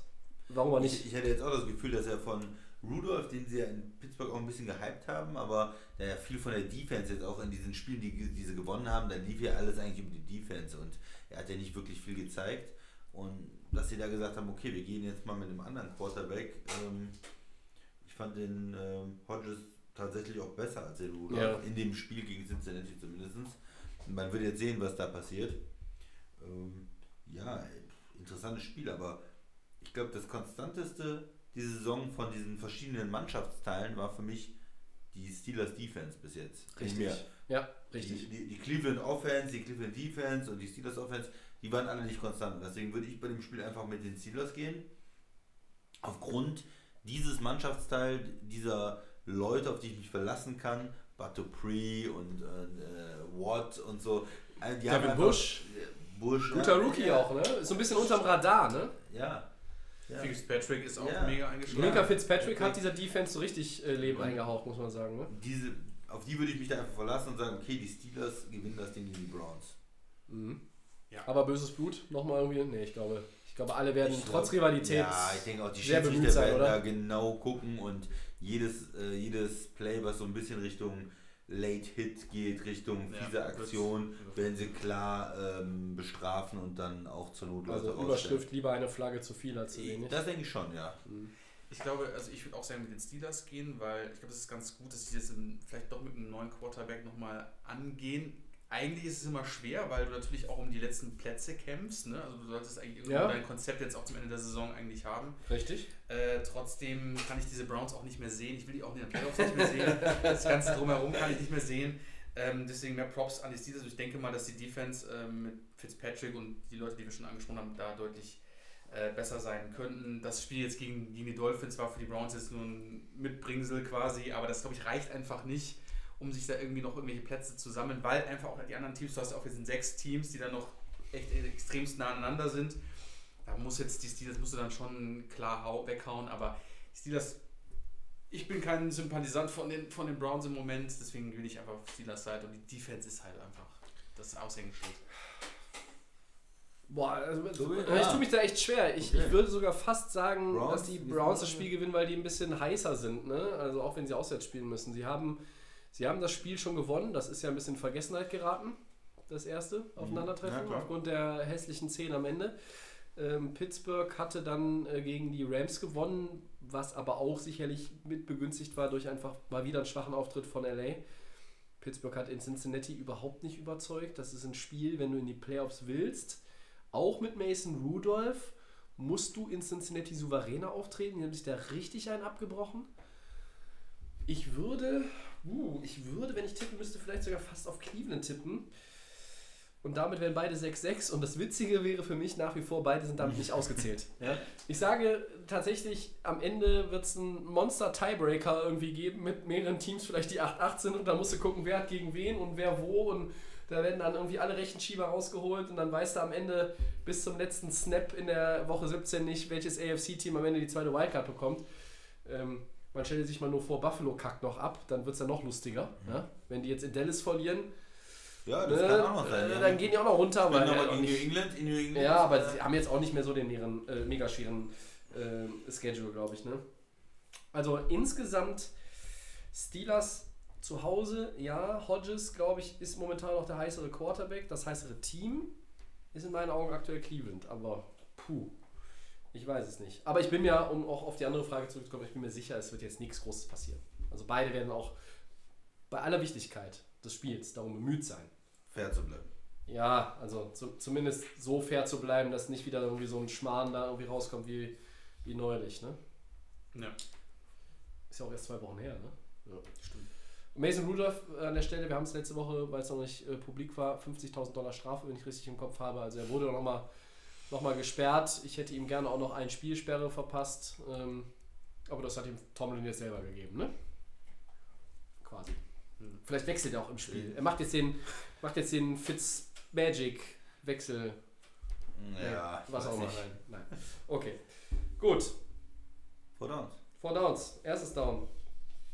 Und wieder mal Happy Thanksgiving. Wofür seid ihr auf die NFL bezogen zum diesjährigen Thanksgiving besonders dankbar? Wir fangen mit Max an, weil auf die Antwort freue ich mich am meisten. Äh, eigentlich für gar nichts, aber eigentlich müsste man sagen, es ist doch eigentlich gut, dass wir auch für uns Europäer ähm, drei Spiele zu einer angenehmen Zeit gucken können.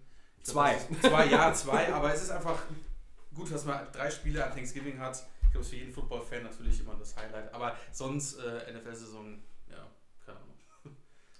Ich muss sagen, für Baltimore, äh, was ich jetzt gesehen habe für Lamar Jackson und Baltimore gegen die Rams, was ich da gesehen habe, äh, in der Offense einfach äh, geil anzugucken. Super spannende Offense. Läuft richtig. Ich bin für die, ähm, für die Superstars der, der neuen Generation einfach dankbar. Für, für die Patrick Mahomeses, die Lama Jacksons. Ähm, ich zähle jetzt auch nochmal die, die, die Michael Thomas und Alvin Kamaras vielleicht dazu, die Nick, Nick Bosas dieser Welt. Ähm, das ist, macht einfach Spaß, diese Jungs zu sehen und äh, das ist immer so, man, man begleitet Sportarten äh, wie zum Beispiel NFL und dann gehen Leute irgendwann, ja, die sind am Ende ihrer Karriere, die hören auf. Äh, früher habe ich, ähm, habe ich geschwärmt für Leute wie Brett Favre, für Kurt Warner, für Marshall Falk. Ähm, da habe ich Peyton Manning gerne gesehen, äh, mit Reggie Wayne und Marvin Harrison zusammen. Leute, die ich mittlerweile selber sogar persönlich mal treffen konnte. Das ist ja für mich immer äh, Feiertag, äh, Weihnachten, Ostern, Geburtstag und, und Silvester zusammen. Ähm, dafür bin ich einfach dankbar, auch Christian McCaffrey, solche Leute einfach zu sehen. Es gibt immer neue Stars. Ähm, das Niveau wird nicht geringer oder, oder schlechter, sondern es wird besser oder bleibt auf dem, dem hohen Niveau, was wir, was wir schätzen und was wir auch sehen wollen. Dafür bin ich dann dieses Jahr auch äh, dankbar äh, und natürlich für das Bier, was wir am Donnerstag konsumieren werden. Hehe, hat nichts mit der NFL zu tun, ne? Bier trinken wir immer. So, zweites Down. Äh, Gamepick, Thanksgiving Football, Cowboys gegen Bills. Ich muss Christian, den Stift zücken. welches Team gewinnt von den beiden? Die Cowboys, das habe ich ja schon äh, gesagt. Tobi. Ach, das war's schon? Ja, Äh, ja, ich muss ja erstmal mitschreiben. Äh, Cowboys. soll ich noch was dazu sagen? Ja, die haben äh, Spiel zu Hause. Und die haben den besseren Coach, Die haben ne? den besseren Quarterback, äh, die haben äh, in der Offense mehr äh, Weapons und ich glaube, dass die Bills zwar einen Kampf liefern, aber ganz am Ende gewinnen die Cowboys. Äh, falls die Bills gewinnen, lache ich mich kaputt. Würde ich mich auch freuen, aber ich denke, die Cowboys gewinnen. Max? Äh, Cowboys. Ähm, ich glaube aber, dann, wenn die Bills gewinnen sollten, dann ist aber durch Garrett aber wirklich auf der Dann, Abschlussliste. dann feiern wir hier. aber dann feuern wir alle gemeinsam, glaube ich. Hashtag Bills Mafia. Ja, du sagst die Bills? Ja. Schön. Ja, komm, ich muss ja irgendwie mal meine Quote ist verbessern. zu wenig für 9,8, die ist ja blamabel dieses Jahr. Ja, okay. Du bist zu selten da, deshalb bist du nur 3,5. Anscheinend. Du bist zu viel im Urlaub, Junge. Du bist zu viel im Urlaub. ja, drittes Down, Christian. Ja, äh, nächster Gamepick. Boah. Texans gegen Patriots. Ja, dann fange ich sofort an. Ich, sofort die Patriots. Die Texans, nein. Also das ist wirklich, was wir diese Saison gesehen haben. Das ist manchmal gut, manchmal schlecht. Und der arme ähm, Deshaun Watson hat da immer Probleme mit der O-Line und da geht nichts voran bei den Texans. Die Patriots. Ja, ich bin dabei. Patriots. Ja. Patriots? Ja, Patriots. Kein Lone Wolf. Hätte ich jetzt eigentlich heulen müssen hier mit dem Lone Hättest Wolf. du, ja. Hättest Au! Ja, und äh, viertes Down, Game Picks, wohin man guckt, in Episode 102, es bietet sich an. Monday Night Football, Seahawks gegen Vikings. Jetzt wird spannend. Das ist ein engeres Spiel, glaube ich. Können beide verlieren, dann hätten die Rams noch eine Chance. Ist halt nicht, ne? Ja, äh, Max, möchtest du zuerst? Oder soll ich zuerst? Mach soll du ich mal. zuerst? Komm, mach du mal als erstes. ich habe es vorgelesen, Ne? aber ich Ja. sag's Komm, trotzdem. mach du mal. Äh, die Seahawks sind das bessere Team. Seahawks. Ja, schreib mich auch mit auf. Nein, das ist ja falsch. Die Vikings sind das bessere Team. Seit wann? Frage ich mich auch. Seit wann? Haben die einen besseren Quarterback? Ja, nein, nein. Seattle hat den besseren Quarterback, aber insgesamt als Team ist Minnesota besser. Die haben die bessere Defense dieses Jahr. Okay, ja, ich finde jetzt Seattles Defense auch nicht so schlecht. Wenn die Clowny wieder bekommen für das Spiel, ähm, bis Montag ist noch ein bisschen Zeit, dann sieht es auch wieder besser aus als gegen die Eagles. Wobei wir haben die Eagles auch zu neun Punkten gehalten. Ja, die Vikings kommen von der Bye Week und äh, ich, Das hat ja bei den Packers schon gut ausgesehen. ja. Thielen ist vielleicht wieder dabei mit Dix zusammen. Ja, okay, ja. Ich bin, ich sag Minnesota. Die gewinnen in Seattle. Dieses Jahr ist Seattle auch auswärts stärker als zu Hause, falls du das verfolgt hast. Das äh, habe ich hier schon äh, selber ein paar Mal angemerkt. Ja, das weiß ich noch. Na gut, dann sind wir durch. Episode 102. Wir hoffen, ihr hattet Spaß. Seid bis zum Ende dran geblieben. Wenn ihr Fragen, Wünsche, Anregungen, Kritik oder sonst was habt, at Delay of Game NFL bei Facebook und bei Twitter. Den kostenlosen Podcast findet ihr wie immer bei Soundcloud, bei iTunes, Apple Podcasts und den Kollegen von The Fan FM. That's right. Äh, Podcast. Apple Podcast. Ja, wir sind nächste Woche wieder für euch da. Vielleicht am Dienstag. Ich hoffe am Dienstag. Würde mir ganz gut in den Kram passen wahrscheinlich. Ansonsten. Ja. Kein guter Tag. Die Jungs lachen. Wir besprechen das nicht immer vorher. Ich werfe das hier mal in den Raum. Ähm, wir wünschen euch Happy Thanksgiving. Viel Spaß mit dem Triple Header, falls ihr gucken könnt. Wir, äh, ja, ich heiß. fange Freitag später mit der Arbeit an, aber ich bin eher alleine. Das heißt, kann keinen stören. Ich bedanke mich bei Max. Danke euch. Wie war es in Miami insgesamt? Schön. Du warst- warst ja nicht schon beim Ich Football. wär- Ich wäre besser da geblieben. Ja. Das ist ein schönes Wetter. Ja, das hast du schon beim Reinkommen vorhin gesagt, Ja, ne? bevor wir aufgenommen haben. Glaube ich, glaube ich. Das ist schon Okay. meine City, ja. Christian äh, ist zwar diese Woche nicht mehr in Miami, aber der ist auch noch in der Weltgeschichte unterwegs. Äh, gute Reise und äh, vielen Danke. Dank auch, dass Ja, du heute es wieder einrichten konntest. Äh, die Wochen äh, Richtung Advent sind ja bei uns allen nicht so ganz leer, deshalb immer schwierig, aber wir schaffen es immer, wir drei, uns die entsprechende Zeit. Einzuplanen, zu nehmen. Frei zu schaufeln. Da kriegst du. Stichwörter nicht richtig hin. Das muss ich dir doch nicht gleich extra aufschreiben. Das Ah, musst du musst du mir auch frei zu schaufeln. Ja, so ist es. Also. Jungs, vielen Dank. Äh, Wir bedanken uns als Dealer of Game bei euch allen. Bis zur nächsten Woche. Ciao. Ciao.